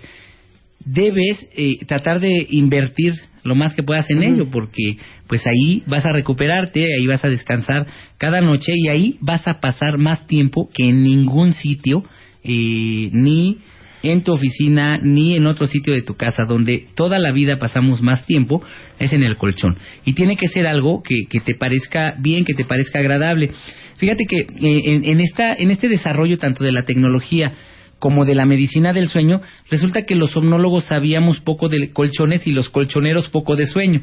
Ahora ya las necesidades han hecho que se establezca una sinergia y ya sabemos muchísimo, asesoramos para que hagan mejores materiales, mejores colchones y esto ha repercutido favorablemente. Es una de las cosas en términos de higiene de sueño y de promoción del bien dormir que le tenemos que poner mucha atención, Marta, y así está sucediendo. Bueno, es que hay una cantidad, hay de muelles, de látex, de espuma, de agua, el, el que está muy de moda ahorita, que es, de hecho es una una idea de la NASA, que es, el viscoelástico, Así que son es. estos colchones suecos, a veces muy caros, eh, que se amoldan a tu cuerpo. En fin, hay diferentes tipos de colchones. Pero, ¿cómo escoges el colchón que te va a permitir un sueño más reparador? Porque hay más firmes, ultra firmes, extra firmes, semitabla, Duros. aguados, Sí. menos aguados. Sí, por mucho tiempo se recomendaron los duros, pero no tenían ningún fundamento. Que decían que para personas que tienen problemas de columna había que usar un colchón duro. El colchón es un poco como la postura y es un poco como la ropa que te gusta, Marta, como, como el calzado. Debe ser algo que te acomode, debe ser algo en el que te sientas tú bien. Debes probarlo, debes acostarte cuando lo vas a comprar, debes girar y, y observar que no se deforme, debes sentarte en las orillas, revisar las esquinas, las telas de las que están hechos y el presupuesto, los presupuestos, los materiales en la actualidad, estos viscoelásticos ya se, ya también las industrias mexicanas los hacen, ya los tenemos en México, no todos ya son importados, ¿sí? ya la tecnología se aplica, los de resortes, los de superficie dura, blanda, los que tienen eh, capitoneados o varias telas que parece que tienen una colchoneta encima, en fin, las posibilidades son muy variadas y el bueno es el que sientas muy cómodo y el que también se ajuste a tu presupuesto, pero si una Claro. recomendación es inviértele porque vas a ganar mucho en descanso, en salud, en eficiencia al día siguiente. Y no solo el colchón, la almohada también es importante, la ropa de cama. Eh, la recámara en general debe ser un lugar lindo, un lugar que te llame, eh, uno donde te sientas muy a gusto, donde te encuentres contigo mismo y eh, deposites ahí tu cuerpo, tu descanso, para que amanezcas con ese ánimo. Hace un rato me preguntabas que cómo sabemos si estamos durmiendo bien, además de soñar. Debes amanecer con ese ánimo para el inicio de tus actividades y por supuesto que el colchón, tu cama, es lo más importante para lograr ese descanso. Miren qué interesante. La PROCU del consumidor eh, dice, para no equivocarse a la hora de escoger el colchón, me encantaron los tips. Antes de comprarlo, acuestes en él. Así es. Esta es la prueba más importante Claro. que ustedes pueden hacer. Claro. Dos, siéntense en la orilla del colchón para que veas si el colchón soporta bien y qué tan rápido recobra su forma. Justo, sí. ¿No? Sí. Observa las aristas, o sea, las orillas del colchón. sí. ¿Por qué? Porque si están, eh, si se deforman, si no está la costura, la textura, si no tienen firmeza, pues es que no está bien hecho ese colchón. Por eso es muy importante. Ahora sí que el fabricante se ahorró su, mato- su material Sí. y no rellenó hasta todas las orillas del colchón. Así es, sí. Ok, ¿qué más? Eh, bueno, pues hay que ver los acabados, las telas. Además de que se vea bien el colchón, debes eh, acostarte, sentir que nada se deforma, que se vea bien, que tenga el soporte que tú requieres, el soporte que te haga sentir bien. Así, bueno, pues estamos seguros que, que eh, tanto los resortes como el material son los adecuados. Eh, el tamaño debes considerar pues tus espacios, ¿no? En realidad no tenemos en la mayoría de los hogares mexicanos espacios para utilizar colchones enormes, pero si lo tienes pues te permitirá eh, tener libre movimiento, entonces el, el El espacio es muy importante, los tamaños de- del colchón y también ahí hay todo tipo de posibilidades. El soporte, eh, normalmente los buenos colchones tienen una base. El box. El box, que eso hace que las cualidades del colchón resalten. Entonces, bueno, eh, el- también lo, lo importante que decíamos, ¿no? Si no tienes problemas, no, no escatimes. Para lo que te alcance y un poquito más, lo vas a disfrutar siempre. Bueno, me encantó el último. No compren un colchón cuando esté cansado, porque cualquiera podría parecerle apropiado. Claro, porque cuando estás cansada te quedas dormida, no importa cómo, sea. hasta sentados, sea. Yo estoy de acuerdo. Y, y algo, algo muy bueno, que esto es eh, también recomendaciones de los fabricantes de colchones, es eso que se supone que es mito, pero no, es cierto y hay que hacerlo. Darle la vuelta a tu colchón cada cierto tiempo para que utilices todas las áreas y no se vayan haciendo huecos en caso de que no tengas un colchón de memoria. Y cuando hagan el colchón, digo, cuando hagan su cama, déjenla un rato ventilando para, toda la, para que toda la humedad de la noche se evapore y no quede mojado ese colchón. Sí, antes de que, de que ordenes tu cama, debes dejar que se ventilen un, un buen rato, ¿no? Los colchones. Recordemos que eh, son hogar propicio también para los ácaros y hay que tener una limpieza adecuada, hay que aspirarlos, limpiarlos. Y hay colchones antiácaros. Y también coberturas para los colchones, ¿no? Que, que eh, también evitan que se acumulen ahí ácaros y otras cosas que van eh, metiéndose al colchón. Son transpirables los colchones y entonces eh, son membranas que por, la, por donde pasan cosas. Bueno, pues déjenme decirles que para todos los que tienen broncas de sueño existe la Clínica de Trastornos de Sueño de la UNAM aquí en la Ciudad de México. Y ahí Reyes Aro les va a explicar todo lo que les pueden ofrecer. O sea, de ir, ¿qué nos harían? Dormir, soñar, recuperar esa capacidad de soñar, amanecer descansados. Les hacemos ¿Pero qué dormir. ves? Ronquera. Insomnio, ronquido, trastornos de sueño en niños, eh, insomnio, ronquido, sonambulismo, orinarse dormidos, Narcolepsia. eh, narcolepsia, sueño excesivo. Existen cerca de 100 trastornos de sueño y orgullosamente en la clínica de la UNAM es la única donde existe un equipo multidisciplinario, 22 médicos con diferentes especialidades y entrenamiento en medicina del sueño para atender todos los trastornos, desde el bebé que tiene riesgo de morir dormido hasta el adulto mayor. Tenemos neonatólogos, geriatras, para atender todas las alteraciones del sueño. Cerca de 100 se conocen, Marta, y todas las atendemos ahí. Pero cuando dices 22 especialistas en la clínica de trastorno de sueño, que uno es especialista en narcolepsia, otro en insomnio. ¿o cómo? Eh, sí, bueno, más que eso, hay neurólogos que atienden la narcolepsia, los trastornos asociados al sueño mori y la epilepsia nocturna. Hay psiquiatras que atienden los trastornos de sueño asociados a ansiedad y depresión, pediatras que ven todas estas alteraciones en los niños, otorrinolaringólogos y neumólogos que ven el ronquido y la apnea de sueño. Todos tienen una especialidad más la subespecialidad de trastornos de sueño. Psicólogos también con entrenamiento con doctorado en terapia cognitivo-conductual para este manejo de la higiene de sueño en los pacientes con insomnio. En fin, así están conformadas las clínicas de sueño en el mundo. Estamos a la vanguardia como cualquier clínica en un país en desarrollo y atendemos todo tipo de trastornos de sueño. Iniciaste esta conversación diciendo que uno de cada tres mexicanos padece un trastorno de sueño. Más de 30 millones de mexicanos lo tienen y las clínicas de sueño existentes en nuestro país son insuficientes para atender este problema y por eso es que estamos tan llenos. Bueno, quieren ya jalarse los pelos de la cabeza. Reyes Sara algún día dijo una cosa en este programa que a mí nunca se me va a olvidar y me dejó traumatizada. Dijo, cualquier persona que se queda dormido en los primeros, ¿cuántos minutos? ¿Cinco? ¿Tres? Sí. ¿En los primeros Sí. cuántos? Pues apenas se van se va- van cayendo y ya quedan dormidos en los primeros cinco minutos. Ok, Que es se duermen una con gran persona facilidad. que tiene una ausencia de sueño crónica. Así es. Yo me duermo como en dos. Sí, habla de que duermes menos de lo que requieres. Qué horror. Y hay que hacer otra vez nuestro concurso de ronquera, que, Sí. que- que tanto, Ya, la- que tanto la tercera al temporada de ronquidos. La, la- la tercera temporada. Es más, si lo quieren ir haciendo hoy, nosotros felices, ¿eh? Y cuando ya tengamos varios, Claro. traemos al doctor Reyes Aro de juez. Y con eso seguimos haciendo conciencia de este trastorno de sueño que justo es el más frecuente, porque no olvidemos que tiene que ver con sobrepeso y obesidad, y lamentablemente somos país líder en eso, y por eso es que somos país de roncadores. Entonces, a partir de hoy y las siguientes semanas, vayan grabando con su celular a su significant other, su, a su pareja, a su, mamá, marido, a su hermano, mamá, a sus hijos. roncando y mándenos ese archivo A sus radio. perritos no, por favor. Sí, a radio arroba martadebaile.com con el, su nombre, el nombre de la persona o por, por lo menos la relación eh, de la persona a la que grabaron y este y su teléfono y mándenos su archivito y en unas dos tres semanas invitamos a Reyesaros y hacemos lo nuestro hacemos, concurso claro. de el mejor ronquido del 2000, del primer semestre del 2013.